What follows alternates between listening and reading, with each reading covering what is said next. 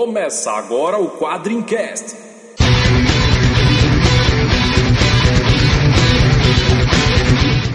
Spartan! Why so serious? We call him Hellboy. Call me the Punisher. I'm Kick-Ass. I am Iron Man. I'm Batman. Quadrincast, quadrinhos, filmes, séries e assuntos nerds em geral. Saudações tropeiros para mais um Quadrincast e finalmente vamos falar de um tema que remete à origem secreta da quadrim. Né? Se você conheceu o, o site Quadrim pelo Quadrincast que você está ouvindo hoje, você não pegou o começo da história, o prequel da história. Então, o dia chegou, vamos finalmente falar de fanfic. Para isso, a gente trouxe aqui um convidado que era ou ainda é da concorrência. Concorrência que também, que junto com a Quadrim, a gente pode falar que era a elite do, do fanfic nacional. Ainda é, né? Ainda é, né? For pegar o nível da galera, é, Nossa, quanta gente humilde nesse podcast. é aqui, a gente só tem duas qualidades aqui desse podcast: a humildade e perfeição. Isso aí. Então, sem mais delongas, vocês já ouviram as vozes de todo mundo que tá aí. Meu nome é André Facas e eu já rejeitei um plot do convidado, não sei nem se ele lembra. Aqui é a Nikita e eu só entrei pra esse negócio de fanfic porque eu queria pegar o Léo Spy. Eu sou o Ricardo Sorvilo e a realidade é sempre mais divertida na minha cabeça. Aqui é o Léo Spy e no universo quadrinho, Doutor Destino não chorou. Bom, aqui é o Lúcio e desde que eu comecei a pesquisar sobre fanfic, nunca mais escrevi um. E depois dessa declaração aí, dessa abertura de coração, vamos para a leitura de comentários e já voltamos com fanfic aqui com o Lúcio do Papo de Gordo. Ah, é, eu sou do Papo de Gordo, não falei, né? É. Oi, eu sou do Papo de Gordo.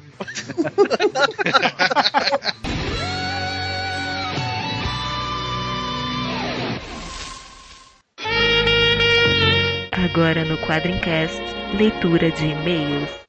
Saudações, tropeiros, para mais uma leitura de e-mails e comentários aqui do Quadrincast. Este comentário agora vamos falar sobre para a edição 52 do DCU Animated.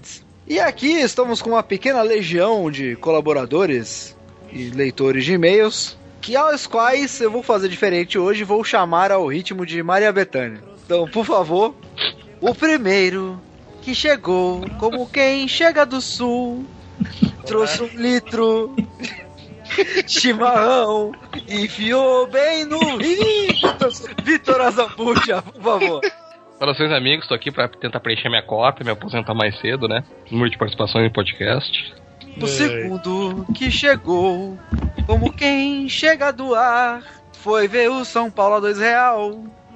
Não gostou nem de levar. Luiz Garavello, por favor. Leitura de e-mails é um prazer, porque futebol não tá dando não, viu? Terceiro que chegou, como é o dono da leitura, quase não coube na sala apertada, mas com cheiro de fritura. Ricardo Sorvilo. Ah, você porqueiro. pediu, você, você implorou, você pôs hashtag no Twitter, então estou de volta. Não é, cara, você é dono Não. da leitura de e-mail, cara. Vocês notaram que o Facas tá mordido, que o, que o HDR substituiu ele, cantou, agora ele tá cantando. É, por isso. Não, cara, entrou areia no meu olho aqui na hora da gravação, eu tô meio. meio despreparado psicologicamente. Pro ouvinte ter uma ideia, a gente só conseguiu convencer o Facas meia hora depois de eu começar a gravar, que ele tava vendo em loop o videozinho do Didi, dos Trapalhões. Aliás, tem que botar o link pro vídeo, senão os leitores mais novos não vão entender o que nós estamos falando. Crianças. Você não viu esse, esse vídeo do, do Didi aí, dos Trapalhões, você não teve infância. É, teve cara que não teve infância mesmo, cara. Eu digo que não é que eu não tive infância, minha infância continua até hoje. Então, gente, vamos para uma leitura de comentários, mas primeiro, nosso amigo Vitor Azambuja, que está afastado devido a uma lesão repetitiva da Do uma parte só não brilha. o osso do, né, aquele osso embaixo do cox. Por favor, Vitor Azambuja, você no seu tempo afastado, o que, que você viu no site nesta última quinzena que chamou a sua atenção? Olha, eu quero dizer que a minha lesão é culpa da tua mãe que não tem controle. Olha, não mete a mãe no meio que eu meto no meio da sua, hein? É, dois textos que se destacaram no, no nosso site essa semana que passou. Amolando facas extra, porque o facas acha que não tem espaço suficiente no site, então eu tô mostrando coisa extra. Falando sobre a polêmica, de certa forma, polêmica não, mas a interessante re- revelação do Grant Morrison, dando uma nova interpretação pro final de Piada Mortal, dizendo que na verdade naquela história o Batman mata o Coringa. Cara, eu acho que faz todo sentido do mundo. Cara, boa. não faz sentido, cara.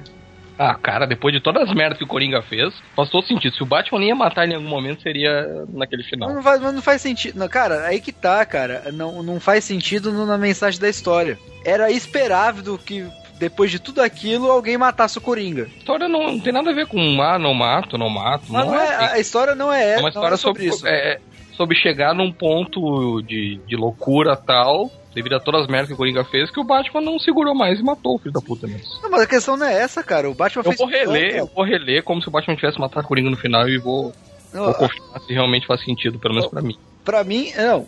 Pra mim o sentido fica. Ele fica ainda mais bizarro do Batman rir de tudo isso, cara. Sim, ele começou a rir que nem um louco, mas eu consigo imaginar direitinho o Batman começando a rir enforcando o Coringa no meio tempo. Mas enfim, o segundo destaque do site é do nosso amigo Ricardo Sorviro, que fez um top com as melhores séries animadas da DC e da Marvel O também. Ricardo ele tá se desenvolvendo como nosso especialista em desenho animado, né, cara? É dois filhos pequenos, né, cara? Ajuda é, muito, né? então, isso ajuda. Isso ajuda. Enfim, já que o pessoal reclamou que a gente tá falando por enquanto das séries animadas da DC, lembrando que já tivemos um, um quadricast que nós falamos de algumas séries da Marvel, né? Lá no começo. Então o Ricardo lançou esse top quadrinho aí com as melhores séries Marvel e DC. É, já tem gente ameaçando nossas famílias de morte aqui, porque a gente não falou dos desenhos da Marvel. Tem gente que quer falar daquela primeira animação dos Vingadores dos anos 90. Que o líder era ninguém mais, ninguém menos que Hank Pym, o Bucha. É. Pô, mas da Marvel tem, tem coisa legal, pô. Dá pra falar de, de X-Men Animated. Do desenho do surfista novo- prateado, né, cara? Tem assunto, sim. Tem assunto, sim. Eu gostava da musiquinha do desenho do quarteto, cara. Era divertido aquilo. Pô, tem aquele desenho do Coisa que, o- que o moleque junta os anéis lá, tipo É super verdade, gêmeos e eles vira só pegaram coisa. coisa e Anéis mágicos, entrem em ação! Como, como não? Como não falar de um, de um desenho como esse? Não, isso é um deboche, eu não respondo a deboches. Aquele desenho de Quarteto Fantástico que era o tio de Johnny Storm, tinha um robozinho, né, cara? O Herbie, produtores ficaram preocupados com. Que as crianças fossem botar fogo em si mesmas. Né? É, pra virar o super-herói. É, agora as crianças vão ficar passando cola e colando pedra no corpo. Né? Continuando aqui, nós temos as contas não param. A gente continua com a, com a nossa a nossa lujinha lá no site da Fiction, a Fiction Corporation. Se você não, não conhece, faz camisetas, né? Falando de com temas de empresas, organizações do, do cinema, dos quadrinhos, dos videogames, tem muita coisa bacana lá. O Alexandre tá sempre lançando coisa nova. E tem as nossas camisetas lá, né? Que você já conhece, com aquela qualidade, né? 100% algodão, costura dupla, ombro reforçado, aquela qualidade de sempre. Com, pra meninas também, né? Tem os, os baby looks. E pros caras tem vários tamanhos, né? Todo mundo já sabe como é que é. Tamanho grandão pra Tem, nerds tem gordos. tamanho Jabba the Hutt? Tem, porra, como tem? tamanho, Aí tipo, faca- pra, pra eu sair de casa eu tenho que andar de escavadeira? É, tem. De empilhadeira. E, e a Fiction tá com uma novidade aí, né, cara? Que eles estão com as camisetas polo também, pro pessoal que, que quer ir pro trabalho e tal, com, com o escudo de algum distintivo, né? Bordado, cara. Tá bem bacana. Pô, é legal, isso é legal mesmo, hein? Além dos nossos produtos, das nossas lojinhas, nós também temos nosso plano de dominação mundial, como diz o nosso amigo Facas, né? Que esta semana, nesta quinzena, esteve lá no Na Porteira Cast. Esteve né? na Porteira, é, você grava em cima de um, um reggae, é isso? É que foi, é, foi gravado no meio do mato, rapaz. É o podcast mineiro. É um, é um podcast, podcast caipira, rapaz. É o podcast da, ro da Ah, roça? Da roça, da roça. Eles gravaram com o menino, né? É, gravamos com o menino. O próprio menino. Então, pra mostrar que não só de capitais que vive a podosfera brasileira, na Porteira Cast foi muito legal assim, de, de- de se gravar. A gente falou de dos reboots, remakes, é, adaptações aí, e a falta de criatividade crônica de Hollywood. É, o Randall fez inclusive uma lista, cara, de 17 daqui até 2016, 17 filmes que serão remakes. Tem até o Johnny Five, cara, no meio. Johnny Five não é o Cebolinha em inglês? Também. Também. É o- o Johnny é- Five é o, o robô em O curto-circuito. robô Isso, em curto-circuito, quem não lembra, né? Entendeu? Porra, cara, vai ter remake disso, velho. E rolou um debate forte aí também sobre Vingador do Futuro e Robocop, cara. Então, que não é quadrinhos, mas tá ali, né? Tá Eu quase. tô, eu tô esperando um remake de Caça-Fantasmas, cara. Melhor deixar quieto, né? Deixa quieto, cara. Deixa lá na infância mesmo. Ouça lá que você vai entender a- a- as nossas posições sobre remakes. Nosso vírus de computador Luiz Garavelo não, não se infiltrou em mais nenhum podcast essa semana. Não, infelizmente não. a gente tava brincando no- na última leitura, né, que o Luiz participava de todos, mas na real o Luiz é um vírus de computadores que provavelmente está participando do seu podcast agora. Nesse momento você não tá nem sabendo. Se você tá gravando um podcast e tá usando aí a internet, o Luiz deve estar participando. O Luiz é tipo um ADST, né, cara? Se ele participou de algum podcast junto com você, ele está no seu podcast. Então vamos aos primeiros comentários aqui do nosso querido Quadrincast 52. O primeiro é do Marco Aurélio. Marco Aurélio diz que o o DC Animated foi realmente algo fantástico. Verdade. Né, que não precisa, uma prova que não precisa necessariamente infantil ou tratar o público como idiota. E aí ele dá uma alfinetada, aprende aí, Marvel, para se fazer bons desenhos. Ele falou que só uma correção, a Meg Sawyer foi criada pelo John Byrne nas HQs no final dos anos 80. Né, e ele pede o dossiê Hellblazer. A gente não falou Meg Sawyer, a gente falou da Montoya. da, Mon- na- da Montoya e falou também da Segurança do Luthor, né? Isso, É isso, a é. Mercy, Grace- Mercy. Mercy Graves. Acho que ele confundiu porque nós falamos da Montoya, assim. É, então, mas a Montoya de fato ela surgiu no surgiu no- nos desenhos. E o dossiê Hellblazer é um dos mais pedidos, né, cara? Esse aí agora, agora não dá pra fazer, fazer, né? né? Porque a, a DC encerrou a série, né? Ah, mas não dá pra fazer dossiê de série que tá rolando ainda, porra? Não, mas é legal fazer fechadinho, assim. Então, su- então tu não ouviu Homem-Aranha, Superman, nenhum dossiê você ouviu. É isso? Eu só agravo, cara, não tem que ouvir. É, é isso? Ah, tá certo. O segundo comentário é do Ícaro Melo. Todo mundo com K, né, cara? O Marco Aurélio era com K, o Ícaro é com K. É numerologia. Aí o pessoal aboliu o C da língua portuguesa. Ele diz assim: Liga da Justiça Sem Limites na veia. Puta, coitada da veia, cara. Não, na Só veia. véia. Na É veia. muita gente pra entrar na véia, né, cara? Parece que tinha um gangbang, né, cara? E ele diz que o episódio favorito dele é o que os heróis menores, entre aspas, ganham um reconhecimento das pessoas que estavam esperando pelos estrelões. Eu, obviamente, não me lembro que episódio é esse, mas eu lembro que tinha um episódio assim. O herói menor que eu lembro é o Electron. É, não, mas tem um, né, cara, do- dos heróis segundo time, sim. Ah, tem vários, né, cara? A Liga de Sem Limites, os, os, os restolhos, né, como a gente chama carinhosamente, eles roubam a cena, né, cara? É, por restores a gente chama 95% do universo DC, né? É, E do universo Marvel também, né? É, não, do Marvel segue a mesma lógica. É bem legal, assim, porque você torce pra ver o seu personagem favorito, né? E aí quando você vê um, até, o, até aquele que ninguém dá nada, na época é, era bem interessante mesmo.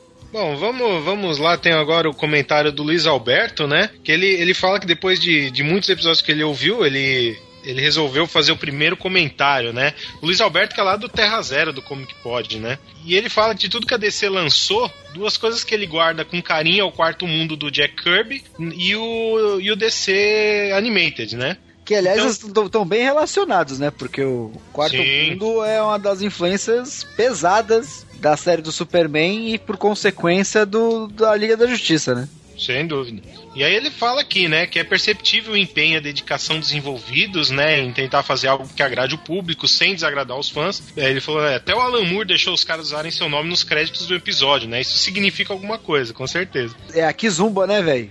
É. Que se o Barbudo jogar Kizumba, já era. Então ele continua aqui, né, falando que todo esse carinho foi transcrito pela gente no episódio. Ele lembra que quando gravaram os Comic Pods sobre a série, né, ele tá fazendo um jabá, que eles ficaram horas e horas discutindo e tal, gerando uma temporada.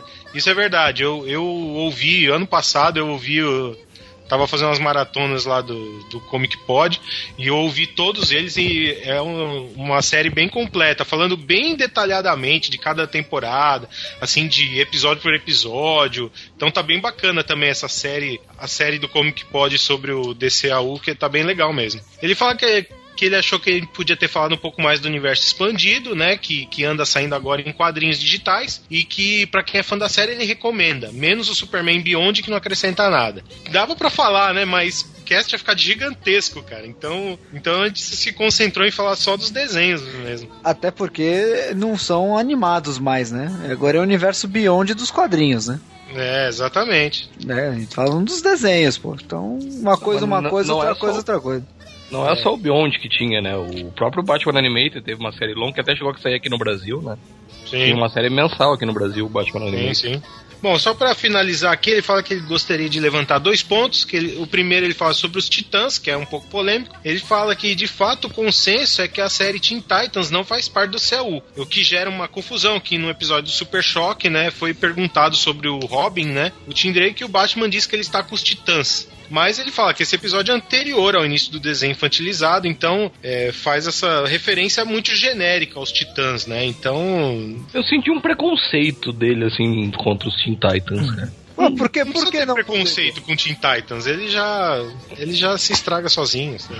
Pois é. Mas por, por, que, por que não Teen Titans também, cara? Eu Mencionou. gostava dos Teen Titans, cara. O Teen Titans ele tem uma proposta infantil. A é proposta tipo é Brave, muito diferente pra fazer É tipo o parte. Brave and the Bold, mas eles respeitam, assim, elementos do universo DC, sabe? Pegam os personagens mais conhecidos, assim.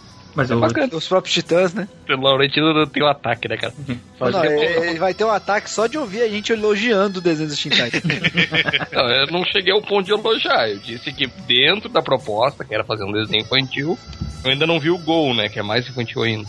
Teen Titans Go. Mas É, esse eu não assisti também, não. não, não dentro daquela proposta, eu assisti alguns episódios e achei bacana, cara. Bom, só pra finalizar aqui, ele fala, o segundo ponto que ele colocou, que passou meio batido, o final do Lex Luthor no Liga da Justiça Sem Limites, que, que o atormentou durante alguns anos, né? Ele fala que segundo o finado do Ian McDuffie, né, ele se tornou parte do muro da fonte como todos que resolvem a equação. A muralha de Prometeus. Aí ele fala, né, que mais recentemente no universo expandido foi dito que a equação oferecida por Luthor não estava completa, sendo que era só um truque para derrotar o Darkseid e de quebra conquistar o conhecimento quase absoluto sobre o universo. Por conta disso, Darkseid e o Luthor conseguem sair e aí acontecem outras coisas, nem todas ainda contadas. Pede perdão pelo e-mail gigante, mas que o episódio deixou ele empolgado. Muito legal os pontos, assim, é legal ter essa, ter essa discussão aí. Cara, esse, esse final da Liga da Justiça aí do Destroyer, ele é, ele é ambíguo de propósito, né? Porque ele deixa várias pontas soltas que a gente nunca vai ficar sabendo. É, não tava definido quem ia encerrar ali, né? O DCAU. É, eles ainda não tinham certeza se voltaria ou não pra próxima temporada, eles deixaram algumas pontas soltas, né? Como a gente sabe, não deu tempo, né? E também é um final satisfatório, né? Ele, ele se resolve por si só.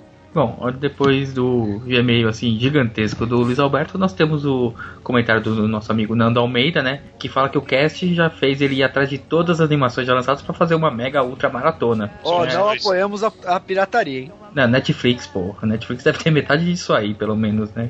O Então, gringo, lamentavelmente, lamentavelmente não tem. tem, o gringo tem a Liga da Justiça Ah, e o. Batman Beyond. Mas tem os DVDs também pra comprar, não tem? Pelo menos do, como é da que Liga da pronuncia Justiça. Batman? Batman Beyond. Não, Bacon. Você é o É o último Batman cara do- que vai corrigir alguém aqui, velho. Desculpa. É o Batman do Christian Bale, né, cara? É, você é o último cara que vai corrigir pronúncia de alguém aqui. Fumeti ainda tá na. no- Ainda arde. Ele continua dizendo que os desenhos preferidos dele são Batman The Animated Series e Batman Beyond, e que o filme O Retorno do Coringa, na, na opinião dele, é sensacional, que fez ele ter mais respeito e mais medo do Coringa, o palhaço, o Joker, o palhaço. O travesso? Não, mas pior que é legal, cara. O retorno do Coringa é de fato muito bom, cara. Tá aqui um comentário do nosso amigo aqui da quadrinho, Henrique JB. Deixou um zilhão de comentários aqui sobre o, o DCU Animated, que é outro como o Ricardo, um dos especialistas em desenho. Só que ele deixa um zilhão de recados, a gente teve que escolher um aqui, né? Que uma coisa que ele chamava, chamou muita atenção dele no desenho da Liga da Justiça era a violência. Que isso é relativo porque não havia sangue, mas a pancadaria era frequente e era além da medida para os desenhos animados acessíveis a crianças da época. E aí ele não inclui nessa métrica as animações da DC feitas pro DVD, né, que vieram depois, são mais adultas. É, isso aí ele tem razão, porque o, no Liga da Justiça, desde o começo, tem muita porrada mesmo, e destruição, e prédio caindo. Bem parecido com um certo filme aí, de um certo Homem de Aço, que todo mundo ficou reclamando, sabe? Ele, ele dá alguns exemplos aqui que as lutas elas não se limitavam a socos e rajadas, né? Que tinha cabeçada, ajoelhada, golpe repetido, até estourar a cara do adversário. E aí ele dá um exemplo bem específico aqui no episódio Star Crossed, né? Que é o Escrito nas Estrelas. É o final da. Seria o final da, da, da série Liga da Justiça. É, eu lembro, sempre lembro Escrito nas Estrelas, da TT Spindle.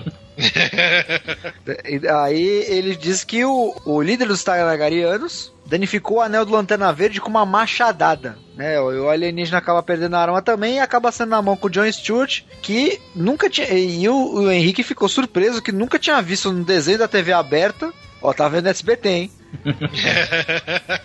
Já se entregou aqui. o herói ficar com o rosto deformado, né? Com o olho roxo, lábio inchado, né? Apesar que é, não era pra chocar ninguém, mas era uma indicação que a animação estava disponível para crianças também, mas estas não eram apenas o seu público-alvo. E eu, lembro desse, dessa, dessa, dessa parte aí, de fato, uma pancadaria épica. Mas eu nunca entendi como é que um cara. Como é que o Tanagariano acertou um anel com um machado e não arrancou nem o dedo do cara. Precisão, né? Precisão é tudo, É? né? Tirou 20 no dado de precisão ali, cara. Né? É. Foi cirúrgico o negócio. Pode crer. E de fato, é é aquilo que a gente tava falando mesmo. no- os desenhos do desenho Animated, eles não tinham os, os raiozinhos, né? Nenhum deles. Era bala mesmo. É isso aí. E, obviamente, né? Eu acho que a pancadaria que ninguém esquece é o Superman versus Darkseid do Destroyer, né? De novo. Né, quando o Superman se solta, que ele começa a socar o Darkseid, que, rapaz. Bom, assim, até pra pôr, pra pôr em perspectiva é, é, essas coisas que, que o pessoal às vezes reclama, tem reclamado tanto ultimamente. Ainda arde, né, cara? Tem precedente, tem, há, há um precedente, né? E todo mundo aplaudiu e achou o máximo quando era um desenho animado. É, Mas enfim, né? É, mas é dois pesos, duas medidas, né, cara? E, né, e os Marvetes ainda ardem. ainda ardem como Homem de Aço, cara. Calma, gente. É só o cinema da amizade. Certo? Então vamos agradecer mais uma vez a quem linkou, retweetou, compartilhou, curtiu, chamou a gente de lindo, mentira, só minha mãe. e ajudou a divulgar o Quadrincast, né? Então se você quiser deixar o seu comentário você pode usar o Facebook, né, o facebook.com.br quadrincast, seguir a gente no Twitter, que é o arroba quadrim, ou até mesmo uma coisa que, né, do tempo do vovô, que é mandar um e-mail. É como o nosso amigo Luiz Alberto aí que mandou um e-mail. cara. Exato. Tá vendo? Pro quadrincast, arroba. Então, já que estamos aqui todos alegres e faceiros, vamos fanficar um pouco e falar um pouquinho, sendo nostálgicos com o nosso próprio site Fanfic na Quadrim. Então vamos lá, gente, vamos falar de fanfic. Primeira coisa, né, que a gente tem que falar é, cara, o, o que leva o, o fã a fazer uma fanfic? Primeira coisa que a gente pensa, né, o, o fanfic, ela vem de tempos imemoriais, desde que o mundo é mundo, desde que se existe personagens aí que criam, né, fãs. Dizem que os precursores do fanfic vêm lá do século XIX, né, do, século XVII já tinha. Mas também é questão de direito autoral, né? Lá não tinha muito esse problema de direito autoral e a pessoa escrevia história baseada em personagens dos outros, às vezes até por diversão. É, mas mas não é- era no sentido que a gente entende de fã. é uma coisa que todo mundo já fez na vida, né? Teve gente que levou a série e publicou, mas. Alan Moore só escreve fanfic hoje em dia, né? Só escreve os personagens dos outros, né? Tá, no começo dele também, né? Mas. A Liga Extraordinária é um fanficão do cacete. É baseado em Woody Newton, que é um grande fanfic também. Ah, aquele, aquele livro 50 Tons de Cinza era fanfic lá daquela porcaria lá do Crepúsculo. A mulher só mudou os nomes da galera e publicou. Eu tenho um comentário a respeito disso que envolve Continuou ruim, né, cara? É, Con- tenho, É, continuou ruim. eu tenho um comentário a respeito disso que envolve Márcio Sampaio, mas vou deixar mais pra frente. Quando a gente for falar é do melhor fanfics da quadrinha. O fanfic, ele, só que ele ficou muito forte mesmo com uma grande franquia dos anos 60. Não era a Marvel, né? Era Star Trek. Os fãs começaram a roteirizar histórias pro, pro, pro universo de Star Trek é, e era distribuído nos fanzines. Isso. Eles estavam secos por novas histórias de Star Trek que na época tinham cancelado o seriado, né? É, o clássico durou duas temporadas só, né? Exato. Então, como a Paramount não fazia nada, eles arregaçaram as mangas e começaram a criar história. Será que é isso mesmo que leva que leva o, o, o- fã a virar. Que tem uma diferença do cara que é fã e o cara que é fã que escreve fanfic, né? Um, ainda passo aí. tem alguma vida, né? O outro. É, talvez seja transar, né? A diferença. não sei, não sei. É, falta de sexo leva ao fanfic. Por É. isso que depois a gente ficou mais velho, todo mundo para de escrever, né? É, né? Casou tal. Tem gente que até que usou o fanfic como arma de sedução. Né? Acho, acho bom explicar aí pra quem É, ouvindo. Pra quem não sabe, né, nós temos aqui é, é, o Lúcio, que hoje é do Papo de Gordo, mas era da concorrência, ainda é, que era o hiperfã, e nós da Quadrim também tínhamos uma lista de fanfic enorme, né, de, de antiga, né, data aí já desde 2002, né? 2002. Já tem aí 11 anos. É, e os nossos, nossos amigos aqui, Bárbara e Léo Spy, se conheceram e se ajuntaram, né, que bela palavra, graças à lista de fanfic. Né, é um dos dois casais que o fanfic uniu. É, o fanfic uniu várias pessoas, né? Mas aí vai ficando pelo caminho. É, mas uniu várias pessoas, né? Às vezes não, nem sempre do, do sexo diferente, né? Isso. Não, mas a, a nossa história é basicamente a seguinte. A gente participava de uma lista sobre quadrinho, quadrinhos, né? O Território HQ. E a, a Bárbara, Nikita, né? Só falava no Darkness, personagem preferido dela. E eu, como já estava escrevendo os fanfics na quadrinho, eu falei, né? Aquela velha cantada, né? Você não quer escrever fanfic do seu personagem preferido, né? Aquela velha cantada, como se todo mundo Ô, ô, Lúcio, isso tinha no Hiperfã, cara? Alguém dando cantada no, no, no outro, no coleguinha? Não, cara, só tinha homem, ia ser meio estranho alguém tá dando cantada lá, né? Era meio complicado. Mas pelo amor de Deus, a- olha só, se virar pra uma menina e falar: Você conhece 50 Tons de Cinta? Não conheço. Sabia que eu tenho muito a ver com aquele livro? Sério, você é igual o Mr. Grey? Não, eu escrevo fanfic, aquilo foi originalmente um fanfic. Ah, vai te a merda. É, deve- mais ou menos assim que vai ser uma cantada fanfiqueira, né? Pegar alguém pro fanfic é, é, é realmente complicado. Mas aí a parada, pô, o fanfic foi só a porta de entrada. Opa, peri- uso perigoso de palavras. Como escritora amadora, tome cuidado com as palavras. Tem essa também, né? O fanfic, ele tem uma. Ele é muito mais conhecido hoje, né? Depois aí. Acabou nem falando, né? Que, que com a internet apareceu o fanfiction.net, que é o primeiro grande site de fanfic que a gente tem notícia. E também o fanfic hoje ele é muito conhecido pelas versões, digamos, né? Safadinhas do- dos personagens, né?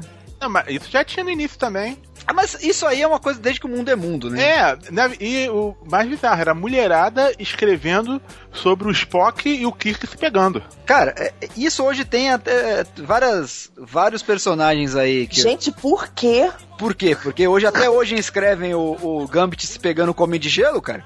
Gente, pe- pelo amor de Deus, não Mas, se- é, mas, é, mas as mulheres escrevem. Mas o estilo que elas escrevem é diferente do estilo como escrevem. É aquele estilo, na falta de um termo melhor, pornografia feminina, que, que, descre- é, é que eu sou pesquisador da área, por isso que eu sei, tá bom? Antes que É, por conjecturas.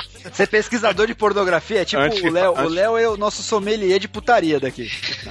Não, antes faço É um conjectura. cara que degusta, né? Eu fui Mas- obrigado a pegar informação sobre esse assunto, por isso É, eu sei. o, Lúcio, o Lúcio foi obrigado a pegar informação sobre fanfic gay, é isso mesmo? Cara, a- as Cara, eu primeiras quero nem saber Essencialmente eram gays, era, era o Slash, cara. E era Kirk com Spock. Normalmente com a desculpa do Ponfar. Aquele momento que o Spock tem que fazer sexo de qualquer jeito, os dois estão num planeta deserto, não tem como sair de lá, ou é, ou é tu ou é cu mesmo. Caralho. Foi lá, o Spock foi lá e comeu o Kirk, cara. Justamente o Kirk. Por amizade. Assim, eu não conheço esse tipo de amizade, não. Na minha terra isso tem outro nome. O meu amigo morreria, mas você tá com, com um um grande amigo seu. Vocês estão num lugar deserto, não tem nada por perto, ele fala: olha, se eu não comer alguém, eu morro. Tipo, Ricardo e facas, vai. Não, não é Ricardo de facas. Nem vem. Ei, Isso, isso aí, isso aí é uma proposição que o Léo faria com certeza pra alguém. Não, é tipo Wolverine e Hércules, né? Vamos, vamos, vamos falar assim, né? Que é uma grande fanfic, né? No final das É. contas. É, mas o do Wolverine é de Adamantium, então aguenta, né? Ah, tá, esse regenera. É, é fator de cura. Mas falando nesses fanfics assim, inusitados, primeira vez que eu li algum fanfic, na verdade foi de Arquivo X. Teve bastante na época, né? Porque os fãs queriam que o casal lá ficasse junto, mas tinha a vertente também que não queria, né? Então pipocaram fanfics, inclusive na- nas revistas, agora eu não lembro o nome da revista, é, sobre séries que tinha nas bancas que lançavam fanfics também. É, fanfic hoje é um negócio que sempre foi marginalizado, mas hoje está começando a ser mais aceito, né? Inclusive tem aquela iniciativa da, do- da Amazon de publicar fanfic de alguns autores, né? E vender como e-book. Ah, mas- é, mas- O autor ganha uma merrequinha de nada, mas o, os donos de direitos autorais liberaram. E chegaram à conclusão, cara, né? eles não vão estar perdendo nada. Aquele pessoal vai estar fazendo um negócio Na grande maioria, infelizmente, a gente tem que admitir, a qualidade não é lá grandes coisas. No máximo, a própria pessoa e alguns amigos vão comprar. Se eles ganharem com isso alguns, alguns dólarzinhos, tá ótimo. Se não ganhar nada, não vai fazer diferença. Então, eles liberam, pelo menos ganham a simpatia dos fãs. É, mas eu acho mais pra, também pra peneirar, né? Autores, assim. Você vê, os 50 Tons de Cinza virou um sucesso. Mas é porque alguém foi lá, leu o fanfic. É, cara, mas assim. Você leu 50 Tons de Cinza? Não. É uma bosta. é muito ruim. Aquilo fez sucesso mais por causa do marketing, eu acredito, que qualquer outra coisa. A mulherada gosta, muitas mulheres gostam, coisa e tal. Me falaram, né, que esses 50 tons de cinza aí parece um Julia que vende livro, sabe aquelas? É, é igualzinho aquele, aqueles livros eróticos femininos que vende de banca de jornal. É, um Julia com, com um marketing melhor, assim, digamos assim. Um sadomasoquismo. Não, e, e você vê que aquilo realmente é um fanfic, porque a descrição de sexo só pode ter sido escrito por uma virgem. É aquilo que a gente falou da relação entre a virgindade e fanfic, né? Eu sou mais o romance erótico da. da. Meu Deus, atriz pornô, esqueci o nome dela. Escreveu um livro agora recentemente. Tem uma, um, uma, uma autora, enquanto o Lúcio lembra aí. Deixa é. eu entrar no Google Imagens aqui, é. deve estar na memória. É. é, é basicamente é lembrar igual né, ir ao Google. De uma autora de quadrinhos chamada Devin Grayson. Não sei se vocês se recordam dela. Ah, Grayson, lembrei, Sasha Gray. Sasha Gray. Associação. Você vê? A, a Devin Grayson, ela, ela conseguiu um, uma posição como, como roteirista na DC Comics graças a um fanfic dela. Só que o tema desse fanfic é obviamente já voltado também à putaria que era a, a, a primeira vez da Moça Maravilha, da Dona Troy. Que ela avaliando os outros titãs para saber quem era o cara que ela poderia escolher para tirar a virgindade dela. Essa... É, é, aquela história clássica, a gente ficar imaginando como que deve ser o Hulk, o super-homem explodindo as mulheres. Basicamente isso. Só que imagina é, é, é, é, ela avaliando os atributos de cada um e por que, que cada um deles era apto. Sim, vamos lá. O ciborgue não, não, mas seria, seria de metal, ia ser geladinho. Mas, mas volta, volta lá pra trás, são os titãs originais, cara. tinha quatro ah. Era o Kid Flash, ah, esse é tempo rapidinho, não, não, nem dá tempo pra ela. Não, é, o Kid Flash deve ter ejaculação precoce, né? Tipo, na avaliação. Ah. O Aqualed, tipo, porra, ninguém vai dar nem pro Aquaman, que eu tô mais pro Aqualed, né, velho? Debaixo d'água. Debaixo d'água.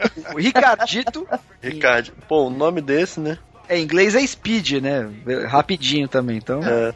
Mas Ricardito pega todo. Agora o Robin. É, e ela no final escolheu o Robin, cara.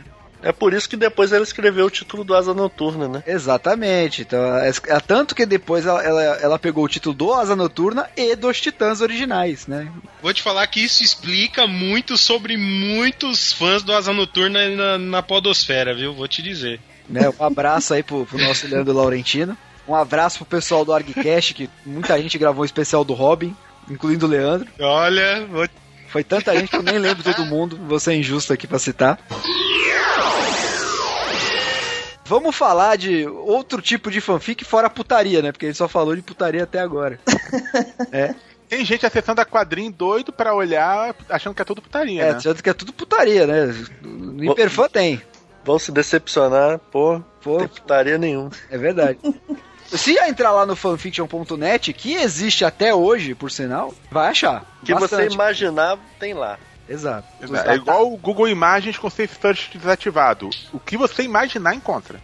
É por isso que o fanfic até leva, leva bastante um, esse estigma, né? De ser marginalizado, de ninguém levar muito a sério o fanfic, né? Pra vocês, você acha que o, um cara que começa com fanfic, ele pode virar um dia um autor profissional? Existe essa possibilidade, essa evolução? Ah, eu acho que vai depender do nível de, de dedicação do, da pessoa em se aprimorar, sabe? A gente viu muita gente fazendo coisas assim muito de, de baixa qualidade e continuou naquilo, né? Sem sem procurar fazer coisas melhores. Tudo depende, acho que todo escritor, é, tanto amador quanto profissional, ele precisa estar tá sempre ali é, pesquisando, lendo, sabe? Realmente buscando mais coisas, né? Se para você se aprimorar, é, tanto a questão de técnica, estudar roteiro, em toda essa gama de, de literatura, né, é, técnica ou de, de ideias, de, de, subsídios que você pode usar na, na sua história. Subsídios, é, olha que É bonito. importante. Não tem orgulho. Anota aí. Nota aí. É, história ruim, você vai achar sendo fanfic ou não.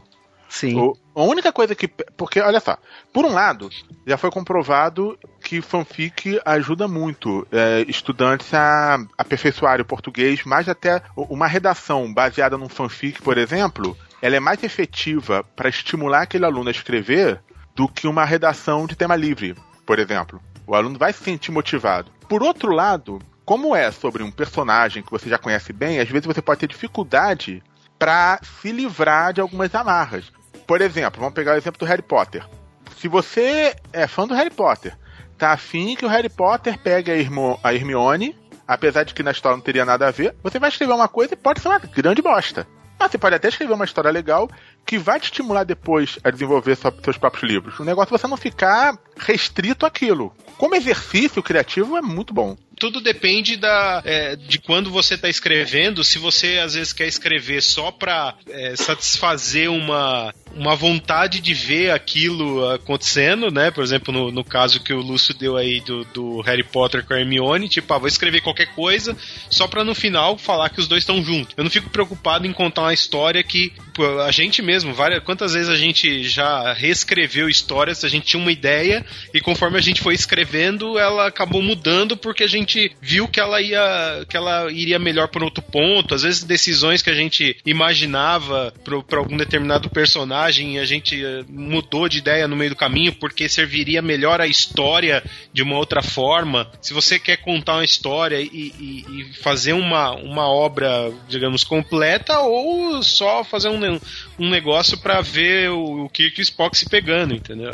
Eu acho que o fanfic tem dois pontos assim bem legais, importantes. Um, escrever para um grupo, né? Como as listas, né, da fanfic da quadrinho, do hiperfã. Você começa escrevendo de um jeito e ao longo do tempo você vai aprimorando, você vai recebendo as críticas, você vai lendo texto dos outros, então você vai melhorando. Todo mundo aqui já escreveu fanfic e com certeza o primeiro texto é o mais fraco. E outra coisa é o filtro. A gente começa pensando fanfic, escrever qualquer coisa. Como, sei lá, escrever o Harry Potter pegando a Hermione. Mas o legal da história não é só isso. Você escrever uma boa história. Né? Pra que, que vai servir aquela história? Só pra botar o Harry Potter pegando a Hermione?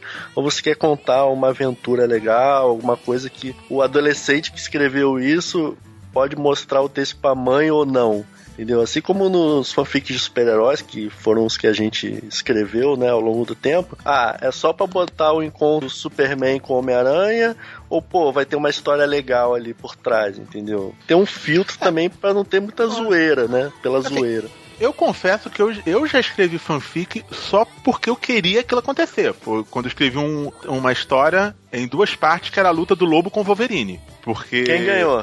Leia, leia. Pergunta, né, velho? Não, não. Ué, você precisou de duas histórias? Não, A não, gente eu, eu sugiro ler porque eu, eu busquei uma alternativa, uma alternativa dramática, é, no ponto de vista de escrever, que você pode considerar qual que é um dos dois ganhou, mas teve um resultado. Leia porque você vai entender. Olha que filho da puta eu sou, né? Olha o jabá, cara. cara é o jabá, cara. Tá vendo? É o marketing. Funcionou, porque agora eu fiquei curioso.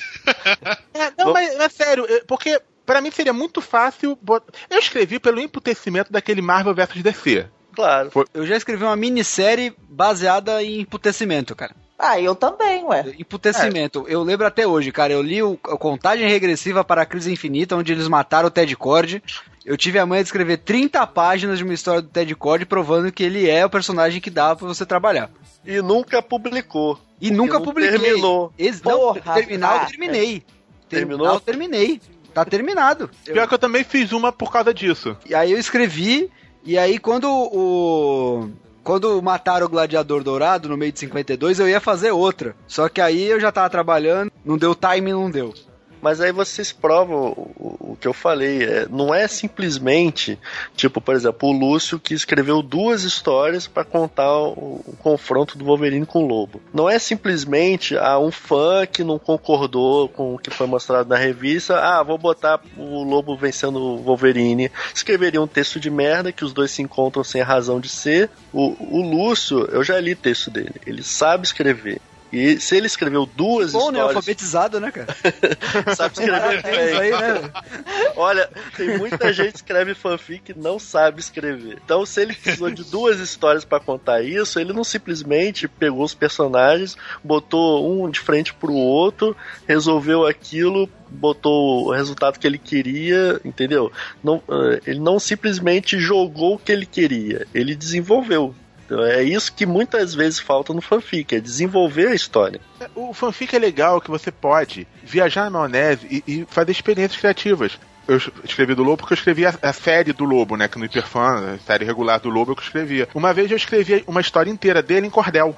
E, isso, do, isso que é legal do fanfic. Você não simplesmente escreveu qualquer história. Por exemplo, você escreveu em Cordel. Eu escrevi uma história da, da Delírio, né? Personagem do Sandman, toda em primeira pessoa, parágrafo único que deu uma página. Né? O Facas também já fez várias experiências. O Ricardo, a Nikita. Cara, eu, ah, isso que é o legal. Eu escrevi a série regular do Superman e, e, e por motivos aí cronológicos, a gente precisava de um Superboy e eu tive que criar um Superboy, é, um retcon fudido, que envolvia a Chloe que apareceu naquele seriado Smallville. E eu escrevi um episódio em primeira pessoa como personagem feminino, com, com a Chloe narrando em primeira pessoa. Cara, eu acredito que assim, para mim, pode não ser ter sido o melhor texto da, da história, mas para mim foi um desafio tão grande como pensar como mulher, né? É, é, em relação aos personagens, em relação à, visão dela da, do acontecimento, porque você não, nunca vivenciou aquilo, né? Um negócio completamente diferente. Eu, até hoje eu guardo isso como um grande exercício é, criativo, né? Talvez não tenha sido tão elaborado quanto uma literatura de cordel. Cara, foi assim para mim. Até hoje eu lembro da dificuldade que era processar as informações para não ser tipo uma personagem feminina escrita por um, um homem, e sim ser uma personagem feminina escrita de uma maneira que as mulheres pudessem se identificar, entendeu? Cara, eu isso, acho que, isso eu é acho que você foda. teve a preocupação de fazer uma coisa com qualidade, Sim. independente de ser fanfic ou não. Você não, Sim. não marcou, ah, é fanfic, posso fazer de qualquer jeito. Você teve essa preocupação. Mas isso, essa parada aí é foda. Você pegar, assim, pô, um personagem que você gosta, que é um personagem que tem um sexo diferente do seu, e você descrever as ações daquele personagem, tipo assim, sa- saindo um pouco do seu eu. É, eu escrevi, porra, uma cena do Jack se masturbando. É um homem, porra. Eu, o homem faz, mas assim, é, é, não tenho, eu não tenho a noção co- como é que é vocês, homens, tal. Mas isso é foda, você te- tentar fazer uma pesquisa mental, uma pesquisa, sei lá, Olha, visual. Foi explicou rápido entendeu? que foi mental, hein? Não, Você vê? mental e visual. É, A primeira coisa que eu pensei, na verdade, é a gente se esforçando aqui pra desmistificar que fanfic não era de putaria. é. Não, mas não, mas não é, cara. Mas não é. Se você, você, vê, você vê o contexto, se você, a pessoa conhece a história do Darkness, né? Do Jack, sabe que É, o ele que- eh, não pode transar, sair transando que nem um maluco Mas se ele faz- corre o risco de sentido. Vamos supor que o super-homem tem que acertar uma coisa à distância e a visão de calor não tá funcionando. Qual alternativa ele tem? Segundo o Gartienes, na Pro, Uma- Uma pessoa ingênua, uma pessoa que vai na igreja, que reza regularmente, diria catarrada. Aquela que vem do âmago, sabe? Mas nem o Ricardo que vai na igreja pensou nisso, hein? É? Já que tava dando esses exemplos aí, é, eu nunca fui de fazer muitas experimentações, mas é, eu lembro que como eu escrevi os, os Vingadores, né, e pelo menos a primeira fase, eu tinha a Mulher Hulk na equipe, né? E eu gostava muito, gosto muito da Mulher Hulk, principalmente pela fase do, do Burn, né? Em alguns momentos, com a Mulher Hulk na história, eu emulava aquela quebra de, de quarta parede que ela tinha com o Burn na- nos quadrinhos. Então, eu conversava com a Mulher Hulk na história. E nenhum outro personagem da equipe é, eu fazia isso, era só com ela. Então, às vezes, eu tinha, eu tinha uma forma de escrever que era uma coisa por cenas e tal, tentando imaginar é, as cenas nos quadrinhos e tal. Eu, eu imaginava é, bem assim, como se fosse nos quadrinhos mesmo a coisa acontecendo, né? E tentava meio que pa passar isso no texto, né? E aí com, com ela, quando era só as cenas com ela ou ela no meio de alguém, eu fazia esse negócio. Então ela conversava comigo e às vezes alguém perguntava: ah, você tá falando sozinho? Alguma coisa assim, entendeu? Então, já que a gente tá começando a falar das nossas próprias experiências aqui com fanfic, vale lembrar que, sem falsa modéstia aqui, nós temos aqui, de fato, é, representantes dos dois maiores sites de fanfic é, do Brasil, né? Que era a Quadrim e o Hiperfã, né? Que o, que o Luiz aí escreveu o Lúcio, ele é Lúcio Luiz, eu sempre me confundo, cara, desculpe. Ah, relaxa, desde pequeno é assim. É, eu vou te chamar de Lulu, pode ser? Uh, não. Tem os, os, dois maiores sites que, é, diferentemente do fanfiction.net, que é um site que é basicamente um compêndio de histórias, né? Tem muita, muita ligação. Tanto o Hiperfã quanto nós da quadrinha, a gente tinha. A gente foi um, um passo pra frente. Que a gente tentou amarrar todos os universos de super-heróis, de filmes, de ficção científica, num universo coeso tinha uma cronologia própria. Por isso que o Léo, na frase de abertura, se referiu ao universo quadrinho, né? E tinha o universo hiperfã também. Que eu acho que era uma das coisas que é, é, abria, fazia muito mais esse exercício criativo que o, que o Lúcio comentou, muito mais é, é desafiador, digamos assim, né? Que a gente lidava de, todos os dias que a gente resolvia sentar para escrever com um desafio de você estar tá numa cronologia que outras pessoas estavam escrevendo também, né? É isso, com certeza. Uma cronologia completamente louca. Eu acredito que no quadrinho era semelhante, é, mas lá, lá no Hiperfan era editores por setor que era responsável para poder manter aquilo tudo amarradinho. O personagem que estava de um lado, não estava no outro, tinha a regra que morreu, tá morto uma coisa, era uma coisa que a gente seguia à risca. Basicamente também, a gente também tinha é, essa regra. É por isso que o Facas teve que criar outro Superboy, né? É, porque Super... na, no universo quadrinho o Superboy morreu nos ataques do 11 de setembro. Era um dos destaques, né? Saiu numa saga chamada Setembro Negro. Isso, que eu falei porque o, no universo quadrinho o Doutor Destino não chorou. Porque na Marvel o Doutor Destino chorou não, aquilo ali, eu, eu tenho a teoria. Ele chorou porque ele tava pensando, por que eu não pensei nisso antes? Eu penso a mesma coisa, cara. Só pode, né? Eu Só penso pode. a mesma coisa. Ele assim, caraca, filha da puta esse Bin Laden. Caraca, que ideia boa, cara. Se eu não me engano, foi o Mike Deodato, né, que desenhou? Não, foi o John Romita Jr. O John Romita. Ah, é, o Mike John Deodato Romita. lançou aquele, aquela ilustração do, o Capitão América na época, né? Isso. É, o, cara, eu lembro até hoje dessa edição com aqueles desenhos quadrados do John Romita. E o Doutor Destino chorando. E o Doutor Destino chorando, aquela lágrima que parece tudo, parece, sei lá, geleia, o cara tá chorando gelatina. É, eu não sou muito de um dos fãs do John Romita Jr. E para você ver como nerd, né, não vale nada, né? A gente cria site para escrever fanfic, podendo, assim, se livrar das amarras da cronologia das editoras e a gente faz cronologia também. Própria, né? É, a gente é, não é, vale nada, é, né? Nerd tem que se fuder mesmo, porque gosta dessas coisas, cara. É complicado. Não, e, a gente faz, a gente reclama de tudo e faz negócio direitinho, tanto que toda proposta que chegava tinha que ser analisada, comparada, pipipi papapó. é? Ai, cai na besteira de uma época ser editor-chefe no Hiperfã, puta que pariu, que trabalho Pô, Me dá um abraço, cara, eu também fui, cara. Porra, trabalho do cão. Infelizmente, aquilo que eu falei, depois comecei a pesquisar, eu parei de ter tempo total para participar do Hiperfã, tanto que eu ainda tô na lista de discussão, mas nem tô participando atualmente, o pessoal tá se organizando para reformular, dar uma incrementada no site. Eu torço muito ainda, mas infelizmente sem tempo nenhum para escrever. Várias ideias acumuladas. E, e, muita coisa boa, né, surgiu do Hiperfã, né? O, o Otávio Aragão, né, que o pessoal aqui, os ouvintes aí que tá com a gente há algum tempo já conhece. Ele escreveu um romance dele, A Mão que Cria, começou como um, um, um fanfic do Hiperfã, né? Pois é, um fanfic do Aquaman ainda por cima. Exato. Você pra você ver, é um, é um 50 tons de cinza de qualidade. Quer dizer, só o paralelo ter sido originalmente um fanfic, claro. É. Não tem putaria, não. Poxa. o Léo ficou chateado. Teve a putaria do, do Aquaman.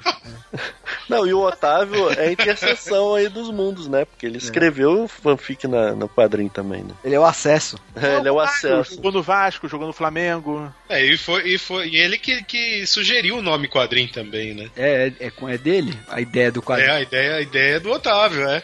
Ele é, ele é fundador do grupo, né? Tá Ele é um, é, ele é um dos É, membros mas o Bob fundadores. Escrevendo escreveu no Hiperfã. Desculpa aí. né? Você vê? Olha, isso que dá chamar concorrência pra gravar, velho. Tem que ter ouvir essas coisas ainda. Prende, toma na cara. Estamos disputando o Otávio. É, toma na cara. Você vê? É, mas ele gravou podcast com a gente já. e vamos falar então, já que ele já falou do Hiperfã e da quadrinho, o que, que levou cada um de nós a escrever fanfic? A dar esse passo do, do fã que só é um cara receptivo, que ele só absorve a informação, pra um cara que decide mostrar as ideias que ele tem sobre o personagem. Ó, no meu caso, porque assim, porra, eu lia Dark Deus. Blade, Guian 13. Então, essas revistas que eu lia, elas pararam de ser lançadas aqui. E eu não, tipo, na época, não tinha internet, eu não sabia inglês. Continuo não sabendo muito, mas não sabia, não tinha como comprar, não tinha Ele- como sair. Deixa eu só fazer um parênteses aqui. Você que tá ouvindo a gente hoje, que tá aí com a sua banda larga, que tá ouvindo esse podcast no feed diretamente do seu celular, né, ou do seu aí MP3 player, Vamos voltar a bons anos atrás, da internet que você só entrava depois da meia-noite porque era discado. Quando você estava na internet, você não usava telefone. O método mais moderno né, para se comunicar era o ICQ. Então, Cara, mas não, mas foi, foi olha essa só. é a época que a gente tá falando. Tipo, a internet já existia, mas, tipo, porra, era uma bosta. Uma Não, música levava uma noite inteira pra você baixar. eu acordava, olha só, quando eu comecei a ter acesso à internet, eu morava no Espírito Santo e eu acordava no sábado, cerca de quatro e meia, cinco horas da manhã, para poder acessar a internet sem a minha madrasta ficar me enchendo o saco.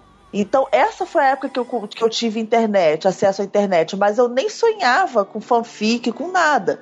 Eu até ainda comprava algumas revistas e tal, mas era pouco. Quando veio a proposta do Léo, a proposta que ele, ele queria me comer, não, ele queria que eu entrasse, no, entrasse no, no, pra quadrinho, pra, pra fanfic, pra escrever fanfic, aí que, pô, despertou, porra, eu não tenho mais como comprar as porra das revistas que eu coleciono. Vou escrever e vou dar o- a, a minha visão pro, pro Darkness, que começou com, comecei com Darkness.